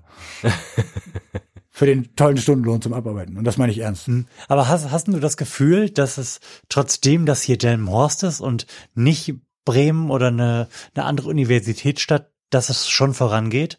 Also wir haben da gestern auch viel drüber gesprochen, dass so kulturell mit Vereinsgründung, mit Leuten, die sich jetzt anfangen zu engagieren, gerade im Moment so ein bisschen hier auch Aufbruchstimmung ist. Hast du, kriegst du das auch mit? Ist das auch ja, deine natürlich. Wahrnehmung? Ja, natürlich. Ich bin ja äh, seit Stunde eins äh, Fan und äh, Freund von Feminist Friday Delmhorst zum Beispiel und habe immer gesagt, wenn sie äh, sich dann gründen mit der äh, Gründungssitzung, dass ich auf jeden Fall meinetwegen auch Gründungsmitglied bin. Also mhm. äh, ich, früher war ich, also sagen wir mal, also vor zehn Jahren auf jeden Fall ja sexistisch, chauvinistisch und äh, ja, eigentlich ein heftiges Arschloch, so wirklich. Und äh, jetzt ist ja vor sechs Jahren meine erste Tochter geboren, vor fünf Jahren meine zweite. Und äh, naja, nee, du guckst wirklich anders. Und man macht sich Gedanken, ne? Du guckst anders auf Dinge. Also mhm. Vorteil ist, wenn äh, wenn die 15 sind und dann so ein Typ an der Tür klingelt und dann sagt, ja, ich bin hier um, ja, ist klar, kannst, kannst gleich wieder gehen. Weil du kannst keinen Ficker ficken, du kannst keinen Lügner belügen. So. ja, ich, ich erkenne doch Leute, ich kenne doch, ich erkenne doch meine Pappenheimer. Ich weiß doch, ne? Also im Prinzip wollen die eh alle das Gleiche so und das ist ja auch, sollen sie dann ja auch alles irgendwann machen. Aber ich erkenne ja, äh, ich habe eine gute Menschenkenntnis und mhm. ich habe eine gute Sicht für Leute, die es mit mir ernst meinen oder die es auch so ernst meinen. Und äh, diese, wie gesagt, diese Wandlung oder Verwandlung bei mir kam durch meine Kinder und vorher fand ich auch Sachen eklig äh, oder habe da immer drüber nie nachgedacht und und dann hast du deine Tochter, die ist irgendwie ein halbes Jahr alt, hat die Windel voll und und dann machst du zum Beispiel die die Scheiße aus jeder Ritze des Körpers weg, ob das ein Teambereich ist oder sonst irgendwo und du machst dir darüber keine Gedanken ja. was eklig ja. ist oder und dann empfindest du was ganz anderes und dann empfindest du was viel Wichtigeres und deswegen zum Beispiel wegen Feminist Friday, das meine ich. Ähm, jetzt sind die sechs und fünf und als sie so zwei oder drei, drei und zwei waren, äh, da waren wir mal zu Besuch äh, bei, bei Bekannten. Und der Vater von der Bekannten hat dann so, der Iva so auf den Popo geklopft. So einfach so, ah, ich fange deinen Speck Bauch, was auch immer. Und dann habe ich gesagt, ich sag, das möchte ich nicht. Und dann er so, ja, ist doch nichts. Ich sag, ich möchte das nicht. Ich kenne dich nicht, sie kennt dich nicht. Ja, was hast du denn jetzt für ein Problem? Und dann wird das fast zum Problem. Also so eine Diskussion. Und dann habe ich gesagt, pass mal auf. Vorher sind die Mädchen und Frauen alle so aufgewachsen, dass das okay ist vom Onkel und das ist alles cool und das ist alles okay. Es ist eben nicht. Und das geht so weit, dass die irgendwann 25 sind und dass dieser Schritt ja mhm. gar nichts Schlimmes ist, weil das war ja immer so. Mhm. Und ich sag nicht mal ich, nicht mal ich mach das, um das äh, nicht aus Vorsicht oder Übertriebenheit, sondern ich kenne dich nicht, die kennen dich nicht und das soll nicht normal sein. Und dann habe ich gedacht, so, du musst eigentlich noch mehr machen und jetzt sind die, ja, wie gesagt, ähm, ich habe immer das Line-up äh, äh, bei Slammerang war immer entweder ausgeglichen, äh, Mann, Frau, oder sogar mehr äh, weibliche äh, Künstlerinnen mhm. als äh, äh, männliche.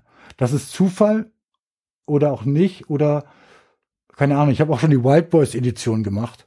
Einfach nur, weil sich, weil ich suche ja nach Künstlern, die auftreten. Wenn sich dann nur Jungs melden, dann kann ich das nicht machen wie andere Slams, die sagen, wir suchen noch zwei Frauen fürs Line-Up. Ja, dann tut mir das leid. Es haben sich einfach sechs äh, Männer zuerst gemeldet. Und dann geht's mir nicht nach Geschlecht, sondern geht's nach Auftretenden. So, und ich kann dann nicht, das wäre für mich dann quasi auch diskriminierend, wenn ich sage, ja, ich habe ja schon drei Männer, jetzt brauche ich noch drei Frauen. Ja, aber dann machst dann, du da halt ein USP von quasi, ne? Dann er, erzeuge ich ja was, mhm. was ja eigentlich ich kann ja nichts dafür, dass ich sage, die ersten sechs, die sich melden oder die noch nicht hier waren, äh, kommen, wenn das sechs Frauen gewesen wären, wäre das so. Wenn das äh, vier Transgender äh, äh, Menschen gewesen oder was auch immer, Transsexuelle, dann wäre das auch so. Oder wenn das äh, Geschlechtslose, was auch immer, ja, dann, dann wäre das so. Dann hätte das auch keinen Namen bekommen. Aber dadurch, dass es sich nur Männer gemeldet haben, habe ich dann die Wild Boys gemacht. Ja. So, das lief richtig gut. Das war eine gute Veranstaltung. Das war richtig, das hat richtig Bock gemacht. Und äh, danach habe ich auch Helme und äh, und auch ein bisschen so ein bisschen Shitstorm aus mhm. der Szene mhm. bekommen. Also nicht nicht wirklich doll, aber ich habe auch hintenrum äh, in privaten Nachrichten im Messenger richtig viel Zuspruch bekommen, weil nämlich dieses, weil das auch in der Szene, wir sind ja also eine sehr alternative Szene, sehr links geprägt und äh, sehr äh, weltoffen. Auch da fiel das schon auf, dass man immer zu ganz vielen Sachen, am Weltfrauentag zum Beispiel, bekommst du als Mann richtig schlecht einen äh, Startplatz. Schlecht bis gar nicht. Mhm. So. Und dann äh, haben wir, habe ich viel Zuspruch für die Wild Boys bekommen, so dass einfach nur Jungs aufgetreten sind und gut. War nicht schlimm. Im Publikum mhm. waren äh, äh, die meisten Menschen waren im Publikum waren Frauen. Äh, und das, dann habe ich dann ja die Girls Gone Wild im März gemacht. Hm. Und da bin ich ja in Kontakt mit Feminist Friday gekommen quasi. Ja. Habe ich im März Girls Gone Wild gemacht. Das war dann äh, von Frauen für Frauen quasi. Also wir hatten Vicky Blau, Comedian, wir hatten äh, eine weibliche Band, Isabel D'Ambrosio, wir hatten äh, Slammerinnen und eine Moderatorin und sie ist Slam Alpha. Die Slam Alphas setzen sich für Gleichberechtigung und äh, gegen äh, sek äh, sexuelle Gewalt oder gegen Sexismus und Chauvinismus in der Slam-Szene ein. Und Jasmin Sell war im Sommer vorher da und die hat das dann mit mir moderiert. Und äh, das war ganz lustig, weil wir haben uns echt, äh, ja, das Ding war, wenn man sich an so einem Abend zu gut versteht. Also wir haben sehr viel getrunken, der mhm. Abend hat sich echt lange hingezogen. Aber im Prinzip war es schon echt cool. aber danach waren die Stimmen so, ja, Joschka, das war doch äh, Girls Gone Wild, äh, war doch von Frauen für Frauen und so. Und das Geld ging auch ans Frauenhaus. Aber äh, wieso hast denn du dann mitmoderiert? So. Und dann habe ich gesagt, ja, das ist ja mein Slam, so. Ne? Ja, aber dann musst du ja die Bühne ja auch den überlassen. Und dann habe ich mal eine Umfrage gestartet Mhm. unter den äh, äh, Zuschauern. Viele von denen wären nicht dabei gewesen an dem Abend, wenn jetzt das komplett aus fremder Hand Mhm. gekommen wäre. Und von daher, äh, also ich bin Feminist und deswegen sehe ich mich nicht an dem Abend als der, äh, oh, da ist aber doch ein Mann auf der Bühne. Ähm, ich finde, Männer werden ja dann an dem Abend auch diskriminiert, weil sie nicht auf die Bühne dürfen. Aber solange die, das Gender Gap und diese ganze, das ganze Verhältnis so ist, müssen sie diese Diskrimination, Diskriminierung abkönnen. Das ist einfach so. Das müssen sie abkönnen. Solange auf irgendwelche Festivals 64 Bands spielen Mhm. äh, und davon ist eine Pianistin. So, ja, ist so. Solange müssen die das abkönnen. Das ist einfach so. Solange keine Gleichheit herrscht. Und äh, ja, und dann habe ich mit äh, äh, Feminist Friday so immer mehr Kontakt geknüpft. Und äh, Lisa kannte ich schon vorher, aber Virginia kannte ich zum Beispiel gar nicht. Und dann habe ich äh, mit denen immer mehr zu tun gehabt. Und jetzt war ich auf einem Stammtisch. Und ich bin auf jeden Fall dabei, wenn die auch einen Verein gründen, Mhm. definitiv.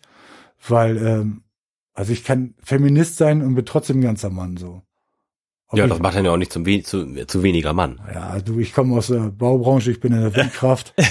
Ja, da, da, da, Da bist sieht du man dann, das tendenziell ein paar anders. Flat Earther oder Deutschland ist eine GmbH und so, da gibt's da auch. alle. Ja, klar, dass ja die Aluhutträger auch äh, Ja, aber es dabei gibt auch tatsächlich Freunde von mir, die schon, mit denen ich schon lange befreundet bin, die dann, äh, die dann, also, wenn du so ein Statement, zum Beispiel pro Greta, ja, die ich unheimlich, unheimlich, die hat Jahrhundertrede war das. Das war sehr gut. Das war, Mhm. das hat mich, das nimmt mich jetzt noch mit. Und der Fatboy Slim Remix sowieso. ja, Richtig, mega gut. komm, richtig gut. Ja, ja. Ja. Ähm, das nimmt mich mit und dazu habe ich was gepostet, habe keine Stellung bezogen. Und das meine ich damit. Äh, und wenn ich sage, ich bin Feminist, äh, dann ist das in erster Linie, also ich hatte immer mehr Freundinnen als Freunde. Ich kam immer bei den Mädchen oder Frauen quasi gut an, in Klammern. Das ist aber dem geschuldet, dass ich ab 13 Jahren bei meiner Mama gewohnt habe. Mit, äh, hatte da zwei Schwestern, habe bei meinem Vater noch eine Schwester, das heißt, ich hatte drei Schwestern. Mama, ich habe viel Zeit mit Oma verbracht und ich habe immer viel, äh, immer weiblichen Freundeskreis gehabt. So. Mhm. So, und dann wird das ja immer weniger. Dann kam so diese Sturm- und Drangzeit von, sagen wir mal, 17 bis 22 oder so, wo du echt zum Wichser wirst, zum Hormonmonster. Und es ist einfach so, ja. Und äh, dann auch wirklich nur alles reduzierst auf, ja, auf das Äußere oder auf, also wirklich einfach nur, Mhm. äh, da fällt mir ein Titel ein von unserer Veranstaltung. Gib ihn. Moment. Es ist 20.10 Uhr. Du, du musst irgendwas tun, ne? Ja, Wollen wir eine kurze Pause machen? ja, bitte.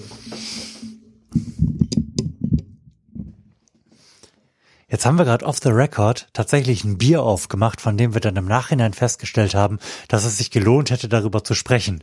Nämlich ein Starkbier, was nach einem IPA schmeckt. Aber sei es denn drum, ich habe das jetzt im Glas und es wird mir mit äh, Hast du das 6,5 ganze Bier im Prozent, Glas? gute 97 Prozent. Vorhin lacht er noch bei mir, dass ich nicht einschenken kann. Hier stehen drei Gläser und eins ist nur voll. Du hattest ja noch was im Glas, da hatte ich Das den schmeckt Eindruck, auch wie, dann, dann wirst du das aber auch nicht mögen.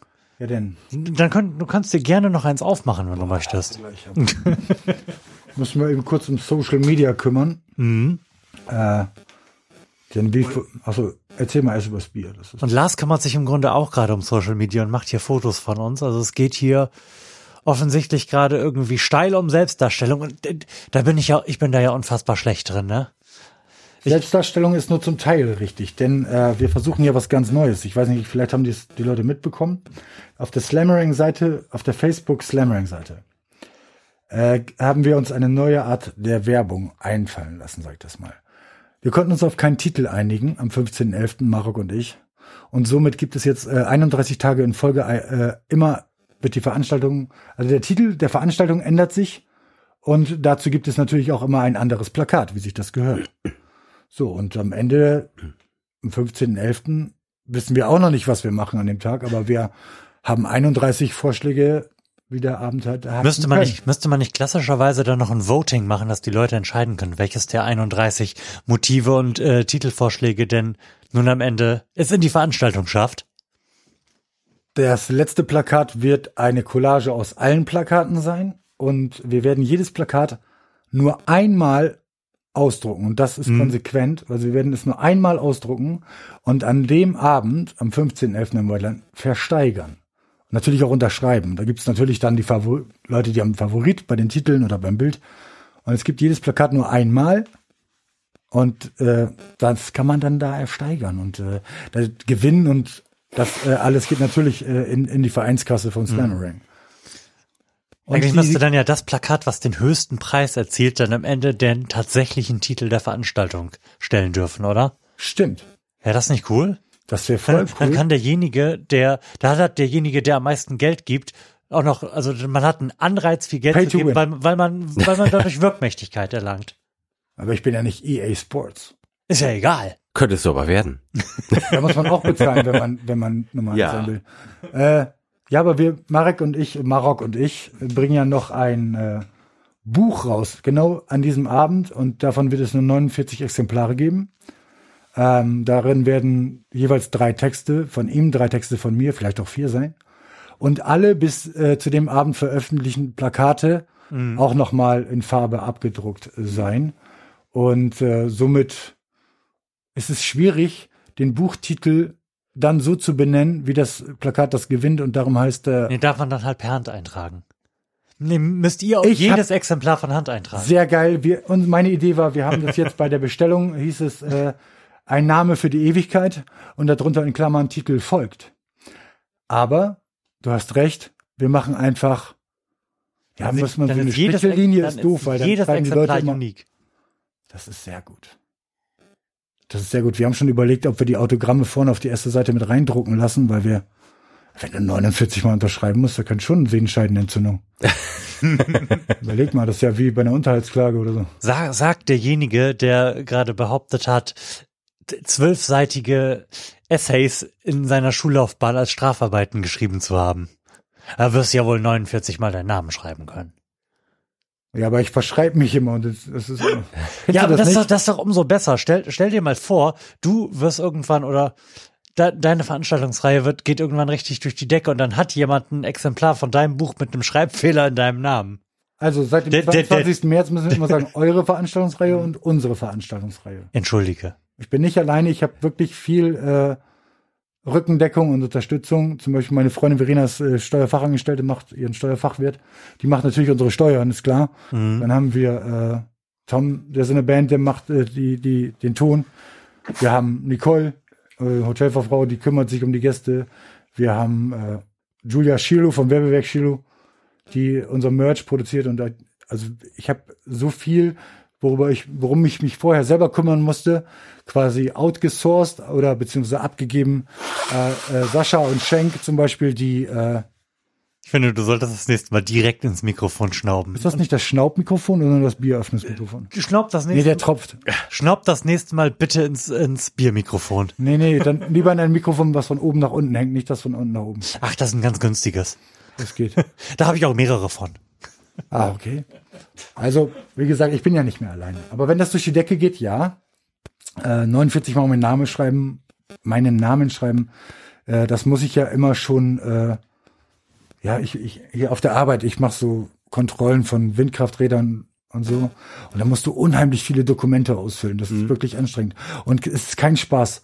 Und dann hast du zum Beispiel beim äh, Daily Report oder so, da musst du viermal unterschreiben und dann ja noch nach diesem Wochenreport und dann schreibst du irgendwie elf, zwölf Mal. Und ich verspreche dir, bei diesen elf Mal, mindestens einmal verschreibe ich mich original bei meinem Namen. Mega behämmert. Oder dieses Name und du so Joschka und darunter dann so Vorname. Ja, genau. Fuck. Schade. jedes Mal. Nächster Versuch. Wirklich jedes Mal. Ähm, ich würde gerne noch mal da ansetzen, wo wir gerade gewesen sind. Wir waren im Grunde bei drei Themen, die ich alle noch nicht so richtig abgehakt finde. Einmal Feminismus als Mann, einmal, das haben wir gerade off the record aufgebracht, Kneipensterben und dann, wo wir eigentlich hergekommen sind, so das Erblühen der Kulturlandschaft hier in Delmhorst. Ähm, bekommst du das so als Veranstalter mit, dass es besser wird, was die Kultur betrifft? Also merkst du das an deinen Veranstaltungen, dass die irgendwie so kontinuierlich besser besucht sind? Dass es vielleicht besser und einfacher wird oder so? Ja, aber das, das Und kannst du dein Handy gleich beiseite legen, denn du bist die ganze Zeit auf deinem Mikrofon drauf mit dem Handy. äh, was heißt, was heißt das? Wir, wir haben komische Geräusche, weil Multimedia-Daten durch, durch die Luft gepustet werden. Ich habe Okay, Multimedia-Daten gesagt, wie so ein das- 90-Jähriger. Ich habe das äh, Handy jetzt nur in der Hand, weil ich ja die äh, Slammering Army gegründet habe, die mir helfen, äh, unsere Veranstaltung jeden Abend äh, zu äh, teilen und äh, somit die Leute noch mehr zu verwirren. Ach, ach, darum ist mein Facebook-Feed abends immer voll mit eurem Scheiß. Richtig. Also ich sag mal so, funktioniert. Wir haben uns gedacht, äh, even bad news are good news und wir haben gedacht, ähm, naja, selbst wenn die Leute genervt sind, weil wir äh, in, in ihrem Freundeskreis, Dunstkreis in Delmenhorst, also wir haben gestern eine Reichweite von über 2000 erreichte Personen gehabt für einen Beitrag, was eigentlich schon für eine, ist eine krasse äh, äh, Beitragsreichweite für Delmenhorst. Äh, wir haben gedacht, wenn wir das jeden Abend zur gleichen Uhrzeit machen, das ist richtig verstopft, dass die Leute gar nicht dran vorbeikommen. Wenn wegen dieser ganzen Aktion, durch diese ganze Aktion, am 15.11. nur drei Leute ins Laien kommen, die sonst nie dahin gegangen wären, weil sie noch nie bei sowas waren, ist das Ziel doch erreicht. Das sind doch nur Daten und ein bisschen Zeit, die man da investiert. Und du hattest mich gefragt, ob ich das merke, dass das einfacher wird. Das ist irgendwie Kultur gerade wieder und ich habe das Gefühl wieder, weil in meiner Wahrnehmung war es früher schon mal mehr. Das mag daran gelegen haben, dass man so als Jugendlicher auch einfach mehr so in der Kultur, in der Musik und irgendwas Szene drin gewesen ist als so zwischendrin. Aber ich habe das Gefühl, es war früher mal besser und dann war irgendwie so ein Tal, wo irgendwie nix in dieser Stadt passiert ist und jetzt geht's wieder ein bisschen los. Merkst du das? Das, das ist so, das ist Fakt. Das ist zum Beispiel Halligalli äh, Nights, äh, diese Punk-Konzerte vor der Villa, die wurden dann aus ganz profanen Gründen. Und zum Beispiel waren das äh, Rauchen auf dem Gelände verboten. Das heißt nur noch vorne bei der Bushaltestelle. So auf dem Gelände, also vor dem Haus nicht mehr, aber zehn Meter weiter vorher, vorher ja. So, das war natürlich ja für Punk äh, tot. So, dann war äh, das äh, äh, Hartalkoholverbot, also es gab Bier, Wein, Sekt, aber Hartalkohol nicht. Und äh, das sind so Sachen. Und dann sind die Auflagen höher geworden. Dann äh, kam diese, äh, dann musste das bis 0 Uhr zu Ende sein. Es musste nächsten Tag aufgeräumt werden. Ich kenne ja die Halligalli Nights, Leute. Ähm, es sind so, so Kleinigkeiten. Ne? Es gibt zum Beispiel, ähm, warum äh, finden keine Live-Konzerte statt? Ähm, Im Lion, das Lion hat wirklich tatsächlich durch äh, Anwohner, ja, Ja, genau, die haben die Auflage, dass das einfach früh zu Ende sein muss. Ja. Dass es nicht mehr laut sein darf. Ja, aber das ist eine Live-Kneipe, die war schon länger da als die Anwohner. Wir haben das gleiche Spiel, Beispiel im Wacken. Da ist eine Frau hingezogen und beschwert sich über das Festival. Da hat der Richter aber richtig entschieden. Und hier in der Stadt ist es halt anders. Das Problem hier in der, oder nicht das Problem, ähm, Live-Mucke im White Line ist ja nett, aber es ist ja noch kein Live-Mucke-Konzert. Es ist einfach gemütlich, es ist cool. Und so wollen wir das ja auch am 15.11. mit Krachwalze. Das wird ja genauso gemütlich und cool. So, dann gibt's noch das Slatteries, da gibt's diesen Saal. So, da passen sitzend 150 rein. Stehend 200, 300. Ja? So, das ist das Slatteries. Dann gibt's, was gibt's denn noch? Kerm, Ku- Kulturlounge oder so, dahinter bei, bei Strings. Ja. Und warst du da schon mal? Einmal, ja. Und da war was? Das ist schon bestimmt zwölf Jahre her. Was meine ich? Ja. Das Gebäude ist Bombe. Meine beiden Kinder gehen äh, in die Strings Musikschule. Wobei auch hier lustige Geschichte. Thomas Kaisers Mutter, ja, ist die Musiklehrerin meiner Töchter. So ist das in Delmhorst. Man heiratet nur in der Familie. Nee, Quatsch. Das ist, nein, Quatsch. Delmhorst ist super. Aber das, das ist auch ein tolles Gelände. Aber auch, auch das Longhorn ist ein tolles äh, Ding. Von der Location. Ja, stimmt. Ja, aber Da habe ich, da ich von meinen draußen 18. drauf guckst. gefeiert. Ja, aber wenn du draußen drauf guckst, dieser Kiosk mit dem Typen, der da vorne steht und da um 14 Uhr sein, seine Dose holt mit seinen Schlappen und dann rechts dieser Eingang und dann, ja, und das ist ja dem, dem Horster schon wieder zu weit, weil das ist ja also um die Kurve da hinten rum. Ja. Verstehst du? Weißt, weißt du, was ich Unzumutbar. Unzumutbar. Es ist ja. so. Oh. Und, äh, Niemandem ist was passiert. Ja, das ist also, aber einfacher will ich nicht sagen. Ich will sagen, dass ich jetzt nach fünf Jahren vielleicht die Früchte der vorherigen Arbeit äh, ernte. Denn einfacher wird es nicht. Dadurch, dass jetzt ein Verein sind, ist alles äh, sehr Offiziell. Und wie gesagt, deswegen habe den Oktober unter anderem auch abgesagt, weil ich äh, auch eng mit Marco Tins zusammenarbeite, der die Kartonage macht. Das war einer meiner ersten ähm, Jugend jugendlichen Jobs, da auf der Kartonage. Zu fotografieren, oder? Kellnern. Kellnern. Ich, ich habe damals, al- als er das noch in, in seiner Tischlerei in ähm, Hasbergen. Hasbergen gemacht hat, da, da habe ich da gekellnert. Das war, da habe ich so wahnsinnig viel Geld an einem Abend an, an Trinkgeld verdient. Das war aber wirklich auch- da, ist da einfach ein fairer Mensch. Das ist einfach echt super. Also wirklich, ich habe letztes Jahr, hat er irgendwie auf Facebook gefragt, wer helfen kann. Dann habe ich ihm einen Preis genannt und dann sagte er, äh, normalerweise zahle ich nicht so viel. Und dann habe ich gesagt, normalerweise brauchst du auch zwei. So. dann haben wir uns ganz schnell gefunden, getroffen und kommen super klar. Und der überlässt uns jetzt zum Beispiel, der hat ja die Markthalle immer im Voraus ein Jahr gemietet. Der überlässt uns jetzt am 6.3. die Markthalle äh, betischt das, bestuhlt das, macht die Getränke. Wir bekommen sogar noch was von seinem Getränkeumsatz ab, weil da wird die Girls Gone Wild stattfinden. mhm. Und was ich sagen wollte, Marco Zins, das ist zum Beispiel einer, der, ich glaube, das ist sogar der einzige, der jetzt noch viel für Party sorgt. Diskotheken sind zu. Ja. In der Shisha-Bar, ja, da tanzt du, ja, tanzt du vielleicht mal aus der Reihe oder da tanzt du vielleicht, äh, keine Ahnung. Das macht doch keinen Bock. Also das sind ist doch alles nur dieses Rumsitzen und äh, es ist, gibt, ist, wo gibt's das denn noch? Im Johannes. Da gibt's diese zwei Quadratmeter Tanzfläche. ja. Es ist so. ja. Hacienda ist nicht meine Musik, also nicht vor neun Uhr morgens, bevor ich, also ihr wisst, was ich meine. Es gab den Eimer. Delmhorst war eine richtige Kneipen-Hauptstadt. Äh, Hauptstadt. du bist ja an die Oldenburger Straße rein am Anfang, da bist Teddys Pilzstube und so weiter. Das hat sich ja Kneipe, Disco, Kneipe, Disco. Ich habe mit 17 im, im Flagranti gearbeitet und meine Mama im Easy. Also Easy war ja für die Jugendlichen, jungen Leute, aber sie hatte keinen Bock auf die Älteren und ich hatte keinen Bock auf die Jungen, also haben wir getauscht. So, ich habe in der Kneipe, gea- in der Disco gearbeitet für Ü40 und sie in der Disco so ab 18 bis 25. So, und dann bist du ja weiter und dann kam links dann irgendwann die Zille und dann kam das Nachrichtentreff rechts und so weiter. Es waren so unheimlich viele Oh Kneipen. Gott, hier. in der Zelle bin ich auch derbe oft versackt. Keine Ahnung, wie das gekommen ist. Ja, ich auch nicht, war eine Polizeikneipe. Also ich war da, ich war da vielleicht zum, Dro- zum, zum was hinbringen, zum Drögen. äh, äh, Ich hatte ja mal so einen Nebenjob. Nein, ich habe ich hab vielleicht mal ein bisschen Gras verkauft oder so, also an die Bedienung. Aber Äh, könnte, könnte passiert sein, kann aber auch äh, Kann eine sein. Story sein, die wir uns gerade ausgedacht haben. ja. Nee, und das war für mich, das war mir immer suspekt, weil die meisten kannte ich ja von Verhandlungen und Verhaftungen. Nein, Quatsch. Ich, das war einfach die, die Frau von äh, der die Frau von Gela. Der Mann von Gela war eine Nummer Kommissar, der ist äh, Kommissar gewesen. Äh, und jetzt hat sie Slatteries und äh, aber das ist halt auch ähm, Olli Sinnett, der Ire, äh, der hat damals, also so doof wie das klingt, ich bin jetzt 37, aber dieses damals, also ich habe meine Zeit mit 20 im Eimer verbracht.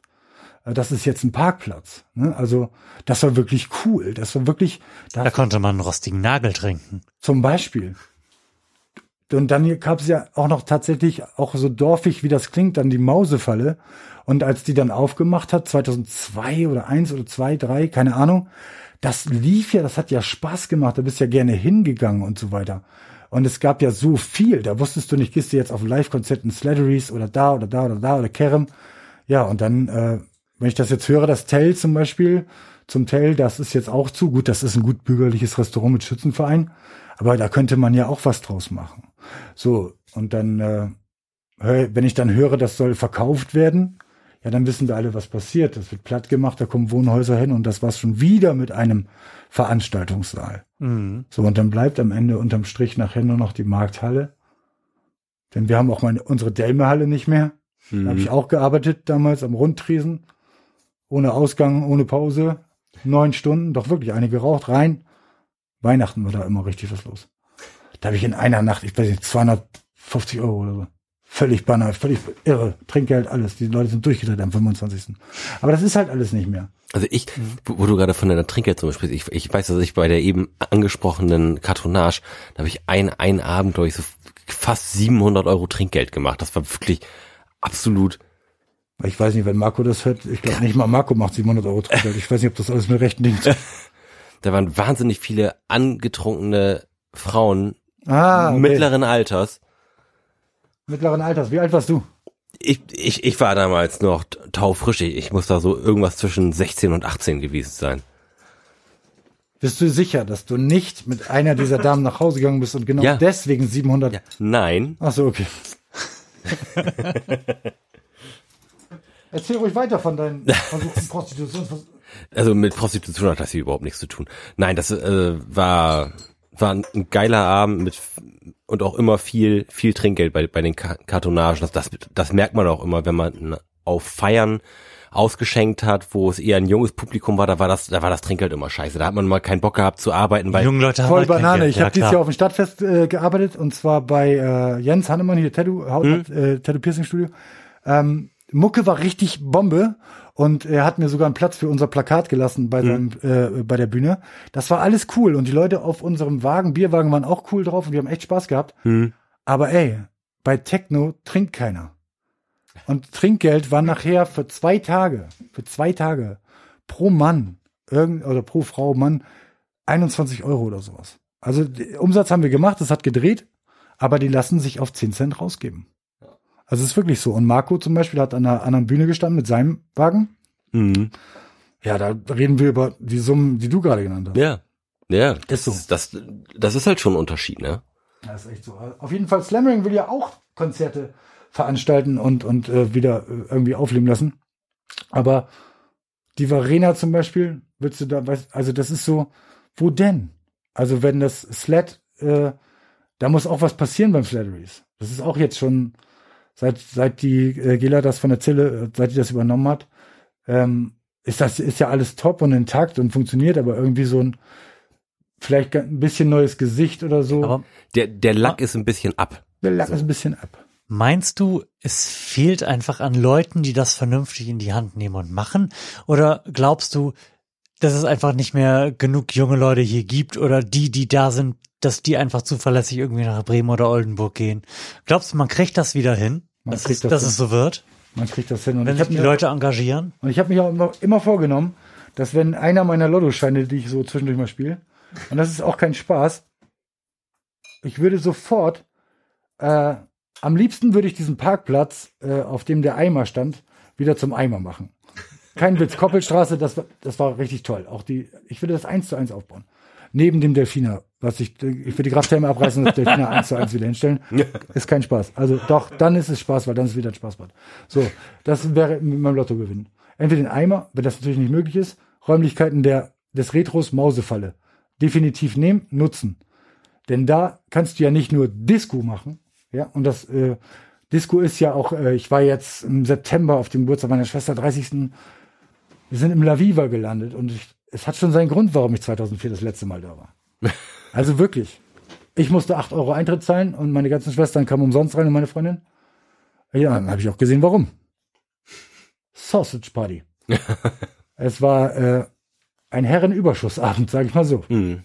Und äh, ja, das, das ist aber hat auch nichts mehr für mich mit Disco zu tun und tanzen und es ist halt, ich würde die Mausefalle, also dieses Ding da oben, diese Räumlichkeiten aufmachen.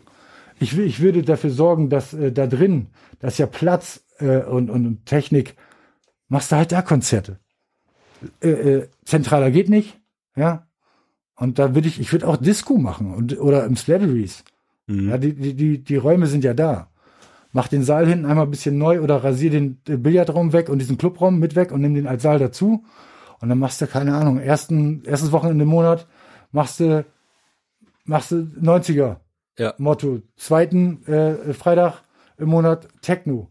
Ja, die Subkulturen sind ja noch alle da. Wir sind ja immer noch, äh, oder sogar 78.000, wie viel sind wir jetzt? Keine Ahnung. Ja, so um Über 80 oder schon? Ja. Wo, wo du sagst, die Subkulturen sind da. Ich glaube, die Subkulturen sind halt immer noch da und die haben jetzt Geld. Wenn du irgendwie die 90ern hart geraved hast, dann, dann bist du jetzt halt auch um die 40 und ist sitzt es. irgendwo in einem Job, wo du ausreichend Kohle hast, um dann auch nochmal für Techno bezahlen zu können. Ich sehe das Das ist doch. jetzt alles nicht, das ist jetzt alles nicht mehr so in den Kinderschuhen, also Subkulturen sind ja jetzt nicht mehr nur so Jugendsachen, sondern die haben sich ja so durch unser Alter durchgetragen. Ja, das, damit meine ich auch äh, nicht so. Also ich sehe das jetzt, wenn ich auf dem Flohmarkt oder so oder auf Ebay oder auf Versteigerung äh, Statuen und Spielfiguren, ist so mein Ding, so Batman-Sammler, Comics oder so kaufen will, dann habe ich es äh, nicht wie vor zehn Jahren ähm, äh, äh, damit zu tun, dass, also dann bin ich auf dem Flohmarkt und sag so, ja, okay, keine Ahnung, dafür gebe ich dir äh, 100 Euro für die Statue. Äh, jetzt, was du gerade sagtest, die Leute haben alle Geld, ja, und sind ja in meinem Alter. Das heißt, das heißt, sind ja auch mehr. Und Mhm. äh, das ist echt schwierig. Mein äh, Kumpel Erik sammelt äh, äh, Spielekonsolen und Spiele und so. Und er ist schon richtig, also ein ganzes Zimmer voll. Er sagt aber, in den letzten Jahren entdecken das ja immer viele mehr für sich. Und diese Retro-Konsolen und Retro dies, Retro das, 90er-Partys boomen. Ja, und ich würde auch keine 90er-Party machen wollen, so. Dieses nach dem Motto. Also, diese Subkulturen, die ich meine, sind Hip-Hop. Existiert nach wie vor und ist auch wirklich äh, straight und st- strong. Die sind wirklich, aber die sind halt, weil die, es gibt, wohin, wo, wann, weißt du? Und ich würde tatsächlich, keine Ahnung, kennt ihr Rap am Mittwoch, das ist so ein, ne, so ein Format, macht das doch hier im Sled. Weißt du, voll egal. Dieser Saal, macht das einfach. Jeden ersten Freitag. So. Und dann kommen vielleicht auch die Bremer und Delmhorster dazu. Oder die Techno-Szene. Es gibt immer noch Techno, Drum, oder verallgemeine ich das vielleicht auch. Also Drum, Bass, äh, also elektronische Musik. Da gibt's immer noch eine Szene, ja. Äh, oder Jungle oder sowas. Wir sehen das bei Ring the Alarm. Ja, ist, wir sehen das. Das ist auch immer Aber da sind auch die ganzen Heimkehrer wieder zu Hause. Ja. Das ist der Weihnachtstag. Ähm, aber man sieht das. Und man sieht das, äh, wenn man weggeht. Wenn man, also ich bin jetzt 37, ich kann immer, äh, wenn ich gehe nicht mehr so viel weg, äh, aufgrund meiner Töchter und allem möglichen und meinem Job. Ich arbeite ja zwei Wochen und habe zwei Wochen frei. Dann bin ich auf der Nordsee zwei Wochen, äh, kann ich auch nicht weggehen, ne? Und wenn ich dann hier bin, will ich andere Sachen machen. Aber wenn ich weggehe, dann bemerke ich das so. Das ist, das ist alles da. Und das ist auch alles hier. Und die hören nicht nur alle Capital Bra und tragen Gürteltasche und, äh, äh, und wissen nicht mehr, wie eine richtige Jeans zugeht. Also das ist wirklich so. Die sind ja alle da. Nur die fahren dann weg. Äh, die fahren ja auf die Festivals, die dafür da sind. Von Waldfrieden bis, äh, keine Ahnung. Die fahren ja auf diese Festivals. Und ich glaube einfach, dass wenn man sich ein bisschen Mühe geben würde und äh, hier ein bisschen mehr Raum dafür schaffen würde, ähm, dass man dann hier wieder mehr die Leute dazu bewegt, auch hier zu bleiben und nicht immer nur die gleichen 100 Leute. Äh, und das ist auch nicht mal böse gemeint. Ich freue mich immer jedes Mal, wenn im Publikum die Hände hochgehen und ich frage, war noch nie jemand auf einem Poetry Slam? Und wenn es dann mehr als zehn sind, ich freue mich. Und wenn ich dann danach das Feedback bekomme, dass sie sagen, ich komme wieder, das war toll. Und auch diese Szene ist ja hier, die Poetry Slam Szene, die ist ja. oder die Fans davon sind ja auch hier. Und ganz oft äh, erlaubt es zum Beispiel die familiäre Situation gar nicht, für einen Slam nach Hamburg zu fahren. Deswegen muss ich das ja hierher holen. Und deswegen muss ich ja die guten Leute hierher holen. Und bei Bands nicht anders. Wir wollen ja Konzerte veranstalten. Aber solange wir kein Verein sind und solange wir keine, ähm, das Konto noch nicht da ist, wir müssen zehn Prozent pro Eintrittskarte an die Stadt abdrücken. Äh, Vergnügungssteuer. So, das ist so. Und ähm, wir würden ja auch Fördergelder von der, der Mosler Wirtschaftsförderungsgesellschaft bekommen und so weiter. So, aber ich äh, sehe ja das bei Marco, ja, der gibt immer alles rein, ja, baut das alles selber auf, zum Beispiel Elfliter Straße, Kartonage, baut das auf, macht alles, versucht Sachen zu verbessern und so weiter und so fort. Und dann muss er trotz Sponsoren oder trotz, äh, ja, trotz dass es gut läuft, dann muss die Karte 13 Euro kosten. Und das ist schon wieder so eine eine Hemm, Hemmschwelle für Leute. Ja, und dann ist, kann er dazu noch nicht mal, also ab und zu gibt er einen Sekt dazu, aber er, er, eigentlich ist das noch gar nichts. Eigentlich sind noch nicht mal die Kosten gedeckt mit diesem Eintritt. Die Leute müssen immer noch trinken, trotzdem. Ja, sie müssen immer noch trinken. Und manches wird nicht angenommen. Wir haben, ähm, das ist auch keine Beschwerde oder so, aber wir haben letztes Mal, äh, glaube ich, 20 Biersorten gemacht, verschiedene, so ein Biertresen. Und ich habe davon zum Beispiel noch nie was gehört. Wir wären bestimmt da gewesen, oder? Unbedingt. Das ist ja quasi unser Steckenpferd, verschiedene Biersorten zu trinken. Eben. Und da war es dann so, dass ähm, gerade ganz viel über die Vereinsgründung berichtet wurde. Und ich aber auch viel mit Marco zusammengearbeitet habe. Ähm, über die Planung nächstes Jahr und so. Und ab und zu helfe ich ihm und er hilft mir. Ne? Und äh, alles auf so freundschaftlicher Basis. So kannst du, ja, und so weiter, hast kurz Zeit. So wie vorgestern habe ich irgendwie auch mal eben ihm geholfen und dafür hilft er mir auch oft. Und äh, da sagte er, dass er dann ein Kreisblatt geschrieben hat, keine Ahnung mit wem, ja. Und sagte so, ja, willst du nicht mal was über die Kartonage bringen? Und dann sagten die, ja, aber was ist denn neu? So, ist, ist, ist es einfach Kartonage, musst du An Anzeige schalten. Das Ding ist, Marco müsste jetzt quasi, keine Ahnung, müsste eine Pressemitteilung rausgeben. Der Weg dahin, äh, in der Zeitung eine Erwähnung zu finden. Ich habe das jetzt ja fünf Jahre. Äh, manchmal passt es halt nicht. ja, dann kriegst du so einen äh, 5 mal 5 Zentimeter Artikel. Und manchmal, so wie jetzt im Weserkurier, kommst du unvorbereitet hin und du musst zwei Stunden erzählen und die machen Porträt über dich. Mhm. So, und das in der Zeit, in der Verein gegründet werden soll. Also, fünf Jahre lang ging es um mich, ja. Aber jetzt gerade, jetzt gerade. Das ist sehr ungünstig. Verstehst also so, ne? so, das hat, aber das ist dann so. Und der Marco ist dann auch, ähm, ich weiß nicht, klar macht er das ja auch aus, aus, aus Enthusiasmus und aus Freude daran. Und also, du sagst ja auch, man verdient ja ja schon Geld. So. Wenn das alles nichts bringen würde, würde das ja auch keiner machen. Das ist ja klar. So. Aber ähm, es wird, ich glaube nicht, dass es einfacher geworden ist. Gerade für solche Partys.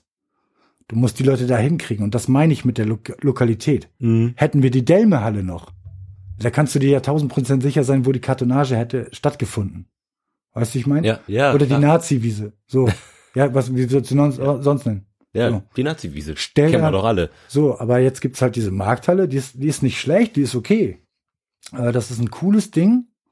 Und das ist ja auch einer der Gründe, warum ich einen Verein gründen wollte. Weil wenn du die als Privatperson irgendwie mietest, bist du bei 600, 700 Euro oder so am Tag. Mhm. Und als Partei irgendwie 100 noch was oder 200. Und ein Verein zahlt 100 noch 100 irgendwas so. Ja. So. Äh, und bei dem ganzen Kneipensterben und äh, Disco-Sterben und was nicht alles sterben, Gastronomie aussterben. Da müsste man aber jetzt, wenn man jetzt mal wieder eine richtig geile Kneipe macht, dann müsste jetzt doch eigentlich im Grunde genommen die Sonne aus dem Arsch scheinen. Ich meine, wo, wo- sollen die Leute in Delmenhorst hingehen? Naja, es gibt das White Liner, meine absolute Stammkneipe. Johannes ist auch sehr Ja. familiär und klein, aber das Ja, Problem ist, Aber das, das White Lion, da gehen ungefähr sieben Leute rein. ja, ja das- komm, wir haben am 15.11., äh, also wir hatten da schon 50 Leute drin. Und, Ja. und es wird da drin geraucht. Also das ist für mich. Richtig, für euch ist das für mich oder für dich ist das, harter Lowpoint. es ist so, viele Fans und Friends von Slammering kommen nicht zu den Auftritten von, äh, die im Line stattfinden. Kann ich auch völlig nachvollziehen. Ganz im Ernst. Ich, ich habe ein 14 Monate altes Kind. Wenn ich im White Line war, riech ich sechs Wochen lang nach Zigarette. Und zwar egal, wie oft ich mich, wie oft ich mich danach geduscht habe. Ja. Das stimmt. Weil das sechs Quadratmeter hat und darin. 75. Das, ich, ich, das hat sechs Quadratmeter. Muss und Lars, haben, sonst- Lars lügt natürlich. Da gehen nämlich nicht sieben Leute rein, sondern 70 und die rauchen dann alle auf sechs Quadratmetern. Das kannst halt nicht machen. Das Geile ist, die stehen sich so dicht aneinander, dass du nie Feuer brauchst, weil immer ein Ja. Glut an die, an die äh, Kippe drückt. Nee, das ist schon, das ist schon richtig. Und äh, wie gesagt, es ist ja auch keine Live-Kneipe. Wie gesagt, es ist auch in, in, in einer bewohnten Straße und so weiter. Und äh, da war natürlich zum Beispiel die Delmer Halle wirklich oder der Eimer, da war eine Koppelstraße. Das war, ne, da wohnt halt einfach, das ist eine lauten Straße, da hat auch eine, es gab, es, davor gab es ja noch Miami, Filou, äh, es gab ja da auf der Ecke ja noch mehr Diskotheken, also wirklich wahnsinnig viel.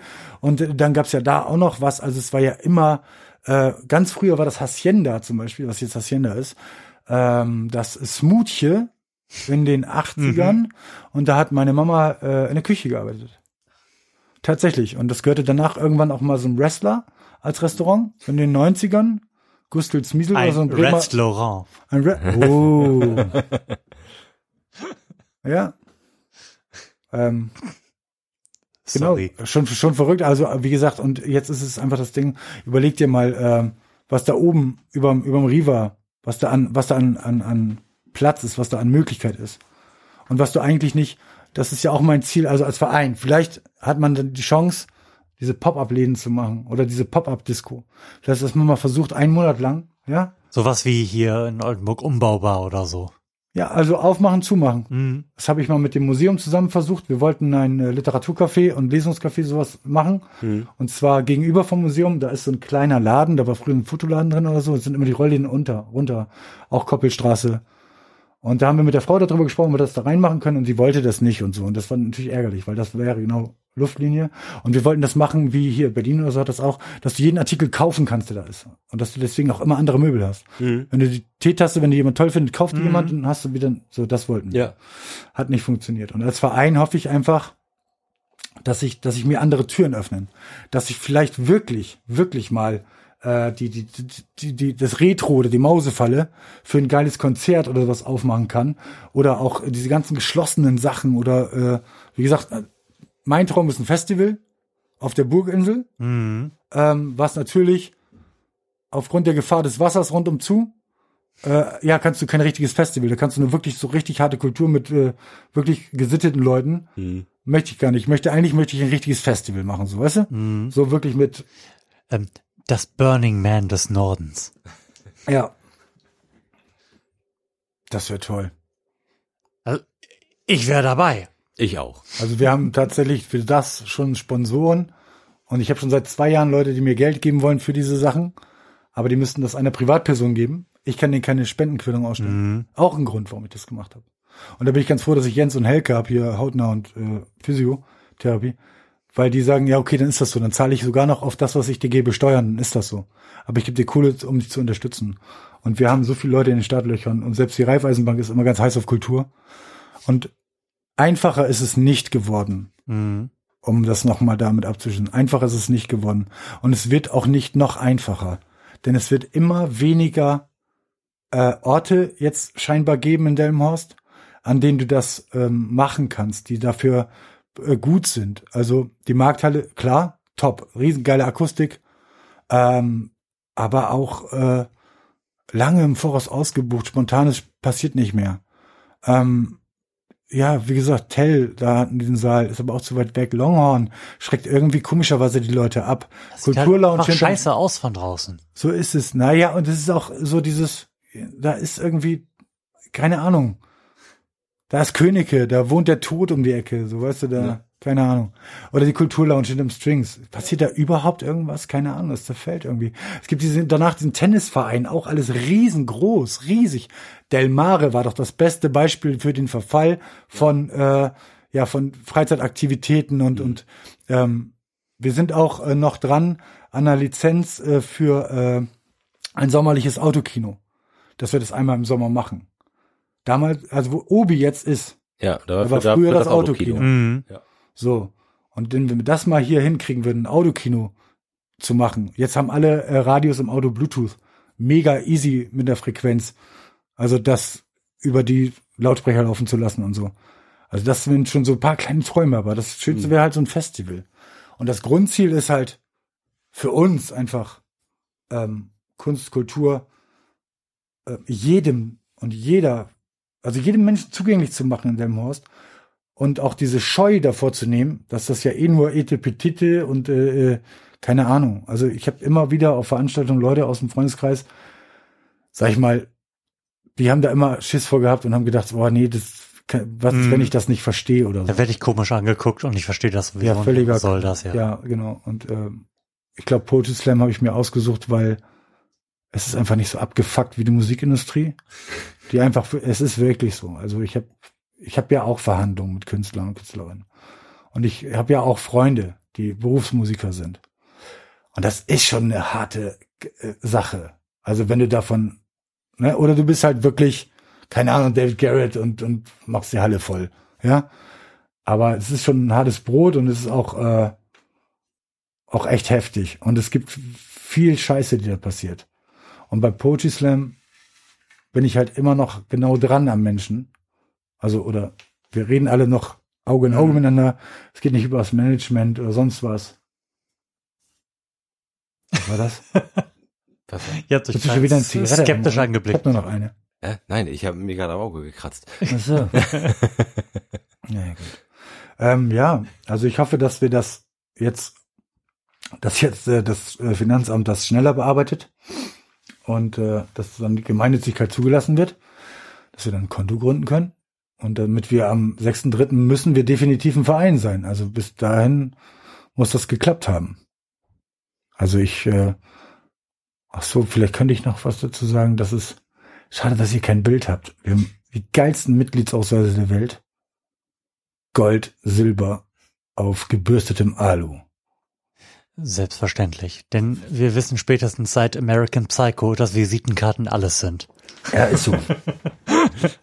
so und wir sind auch ein sehr teurer Verein, habe ich Ah, festgestellt. ist das so? Tatsächlich, ja. Ich habe ja, wie gesagt, mit dem Horst daheim, da war die Charmaine bei mir zu Hause und wir haben mal so abgeglichen, äh, was wir so in den Satzungen und so weiter und äh, wie wir bis dahin gekommen sind. Und dann hat es mich schon geärgert, dass man nicht so, klar, Charmaine kenne ich, weiß ich nicht, seit 20 Jahren oder 22, 23, das letzte Mal vor zwei Jahren Weihnachten gesehen, so zusammen Schnaps getrunken, so das war, dann ist dann so unsere, ne?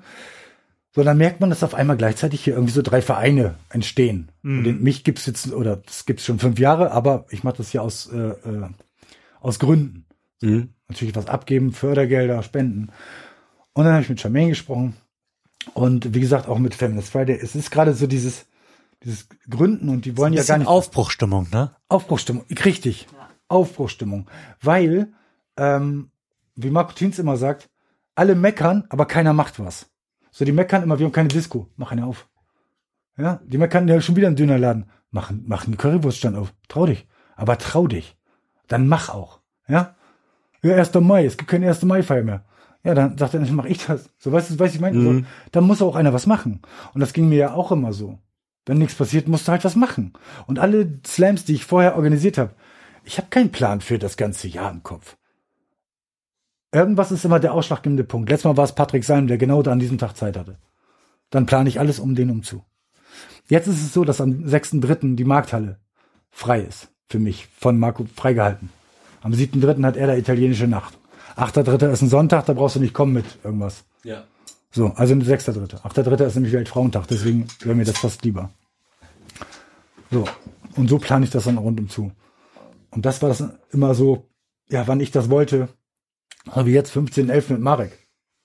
So, wir haben da Bock drauf, wir haben da beide Zeit. Also sitzen wir da und machen einen schönen Abend so. Und wenn wir dann ein Verein sind, dann kann ich vielleicht auch mal Sachen abgeben und wir können einfach mal auf lange Sicht planen. Und deswegen hätte ich auch gerne so eine Lokalität.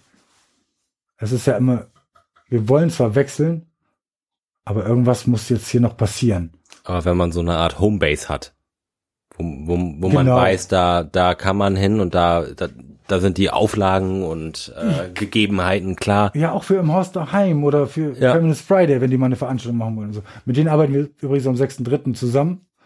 Und äh, wahrscheinlich wird äh, Virginia das äh, moderieren. Vielleicht mit Natascha oder so. Mal gucken.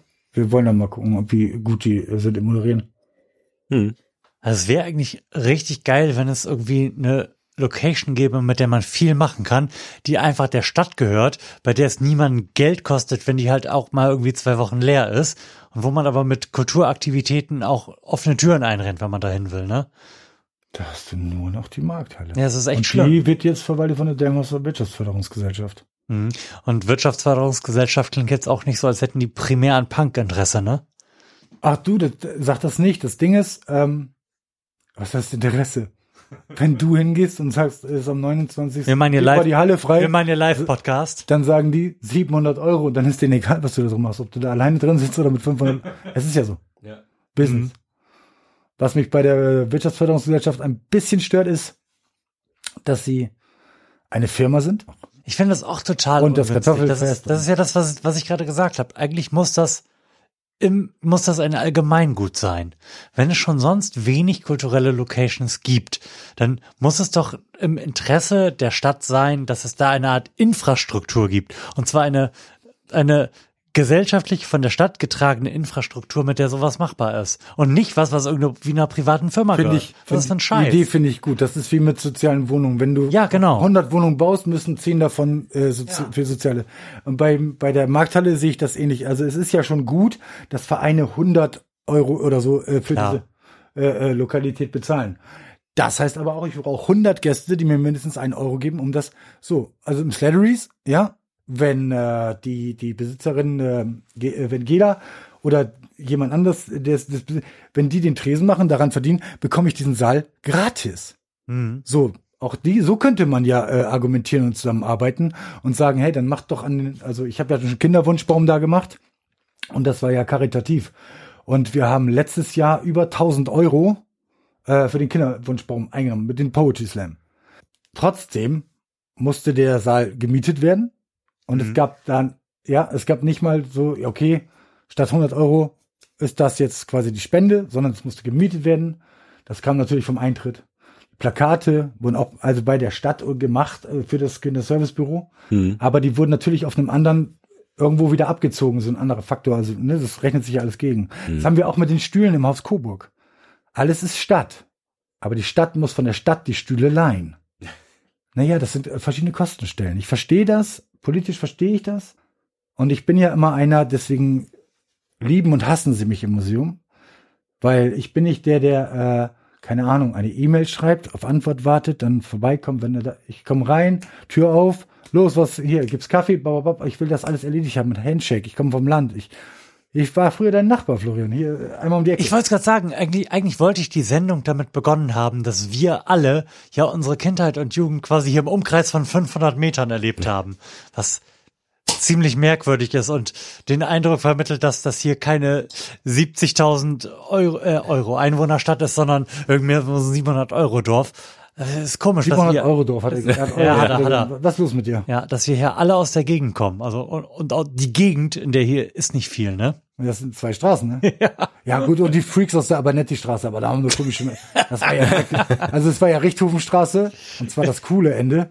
Äh, nicht das eine mit hier Lintelmann und die anderen, sondern wir waren das coole Ende. Das kannte immer keiner, das war merkwürdig.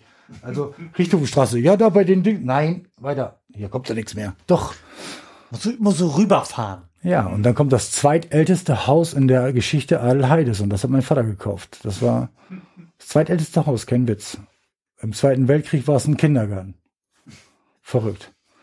Und dann kam die Bölkestraße und die Bölkestraße Kinder und die Richthofenstraße Kinder. Richthofenstraße Kinder waren nicht viel. Aber die Bölkestraße Kinder, na gut, da gab's noch den, hier, Mhm. Strotthoff und Valerie. Den- Kennst du noch Valerie? Ja. Ja. Ach, verrückt, das war ja richtig. Dann haben die sich, haben sie sich bekriegt. Völlig Banane, weil die an der Ecke wohnten. Also wir haben ja So absurd alles. völlig Banane. Und dann war da so eine Wiese, die, die war immer eingefroren im Winter, da war so Überflutung. Also Sch Sch Schlittschuh gelaufen oder Gleitschuh oder sonst irgendwas. Oder haben, also völlig, und dann war das, wenn die Richtungsstraßenkinder da drauf, da konnten die Bölkestraße-Kinder nicht darauf. Also gehörte eh keinem, weil das irgendeinem Bauern gehörte. Also wir haben alle gar kein Recht darauf zu gehen, aber völlig, also völlig Banane. Bei Valerie bin ich mal äh, durch die Glastür, durch die Eingangsglastür gerannt und habe beide Unterarme komplett aufgeschnitten. Also ich so, sie hat die Tür zu, wir haben Kriegen gespielt oder Ticken, keine Ahnung. Sie haut die Tür zu und die hatten so gelbe, runde äh, Fenster-Dinger äh, Dinger. und da bin ich da komplett durchgeflogen und meine ganzen Unterarme, also dass ich jetzt hier bin, ist ei- eigentlich ist das äh, mega. Wunder. Weil, nee, es war wirklich, also es war alles nicht tief und es hat auch nichts getroffen. Und es wurde auch nicht ge genäht oder sowas. Aber es hat geblutet wie Sau. Und es war hier dran, es war hier dran, es war hier. Und die haben das dann einfach nur verbunden, damit sich das wieder zusammendrückt ganz äh, in der Zeit. Das war schon krass. Also Richthofenstraße Hartes Pflaster. ist so, Diggi. Scheiß auf deinen Blog. ja, was denn? Im Grunde war das eigentlich gerade ein schönes Wort zum Sonntag, oder? Ja. da könnte ich auch auf die Toilette gehen. Hast, hast du Druck? Ich habe eh wahnsinnig Druck. Und dann, dann lassen wir Joschka noch ein bisschen was erzählen, einfach damit du so, ja, leidest. genau. Ach so, genau. Warte mal. Du wolltest jetzt Genau, du, du hast jetzt. Geht der einfach Lars, weg. Geht, Lars geht jetzt Geht trotzdem einfach- einfach, geht raus. aber einfach Ist ja weg. egal, es geht ja hier um die, es geht ja um die Zuhörer. Also, du hast ja jetzt hier ein teures Mikrofon, in das du jetzt ganz sonor sprechen kannst. Ja. Denn der obligatorische Werbeblock, der muss ja im Grunde sein, wenn man schon so Gäste hat, die irgendwie aus der Kulturszene kommen und wirklich geile Sachen machen. Naja, wir haben am 15.11. die Veranstaltung ohne Namen. Also Bis jetzt. Also irgendwie wird die jeden Tag geändert. Äh, aber es sind gute Titel dabei und wir wissen auch nicht, was passiert. Also wir wissen, dass wir was lesen. Wir wissen, dass wir, äh, dass wir da sind. Wir wissen, dass wir, dass wir auch was trinken und wir wissen, dass wir, der Abend wird gut. Also wir, wir geben uns größte Mühe, das Publikum äh, ähm, wie gesagt, ich bin seit Jahren in Delmenhorst nicht selber als Slammer aktiv gewesen. Das letzte Mal, glaube ich, 2014, so mit dem, so, das heißt fünf Jahre schon wieder her, ja. Und ähm, da werden wir ein Buch rausbringen, Marok und ich. Also an diesem Abend nur mit diesen, den, den verschiedenen Titeln, die uns bis dahin eingefallen sind, plus unsere Texte. Und ähm, das ist der 15.11. Dann habe ich noch ein Ding im Januar, aber das steht noch nicht. Und am 6.3. ist zum Weltfrauentag das Girls Gone Wild äh, äh, Special von Frauen für Frauen mit Frauen. Unter anderem ist dabei Paula Günisdottir, äh, Tusnelda Kalaschnikow und also richtig gute Frauen aus ganz Deutschland, aus Süddeutschland, Ostdeutschland. Die haben schon mal zugesagt. Und dann haben wir am 21.06. Open Air Haus Coburg. Und da bin ich gerade dran, Miss Ellie zu bekommen. Solltet ihr mal googeln, solltet ihr mal äh, gucken. Mhm. Äh, wenn die kommt, dann äh, brennt der Schuh. Die ist richtig gut. Und ähm, ja, das ist dann schon so, sind schon drei Dinger. Am, dritt, am 6.3. ist es in der Markthalle. Das ist dann so eine, sagen wir mal, die Trinity. Also Cartonage, Slam Rank, Feminist Friday. Hm. Da treffen sich drei, die äh, gehören bestimmt zusammen irgendwie. So, Cool. Ich, ich kann die ganzen Veranstaltungen nur em- empfehlen. Also wer, wer jetzt noch auf der Küppe steht, den, der mag sich auf mein Wort verlassen. Ich bin schon sehr oft da gewesen. Es war immer ein Fest. Kommt alle reichlich vorbei. Ihr werdet sicherlich Flo und mich auch auf der einen oder anderen Veranstaltung sehen. Und Joschka auch. Und jetzt, Eben, und jetzt, jetzt? wird Joschka noch einen kleinen Text vortragen. Willst du das jetzt schon machen? Ich habe noch nicht mal angefangen. Nee, Gibi. Tja, schreibe ich eine Geschichte, einen Text oder ein Gedicht. Ich dachte erst an was Versautes, aber das mache ich lieber nicht. Naja, wo, jetzt wo ich schon mal da bin, lässt es nicht mehr vermeiden und eigentlich bin ich auch viel zu bescheiden und allein für diesen Satz könnt ihr mich wahrscheinlich schon nicht mehr leiden. Also wäre es vielleicht besser, mich in nur einem Satz zu beschreiben. okay, ich lalle ein bisschen, das liegt an diesem komischen Bier. Meinst du? Ich glaube, das, das liegt in deiner Persönlichkeit.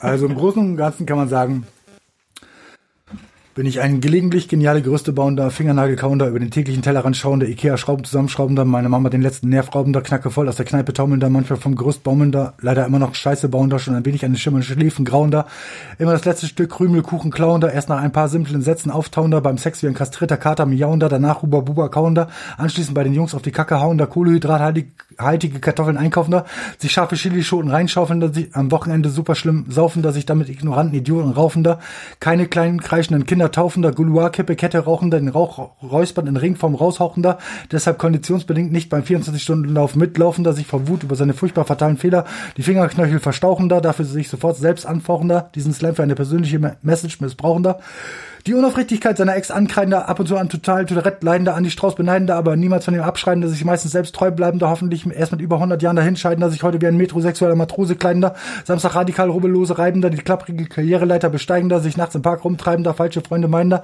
gerne grusel Gruselige Grimassen schneidender, die phänomenale Frauenwelt im Publikum studierender, ihre aufgeschlagenen, aufmerksamen Augen fokussierender, auf ihre fantastischen femininen Figuren stierender, nach einer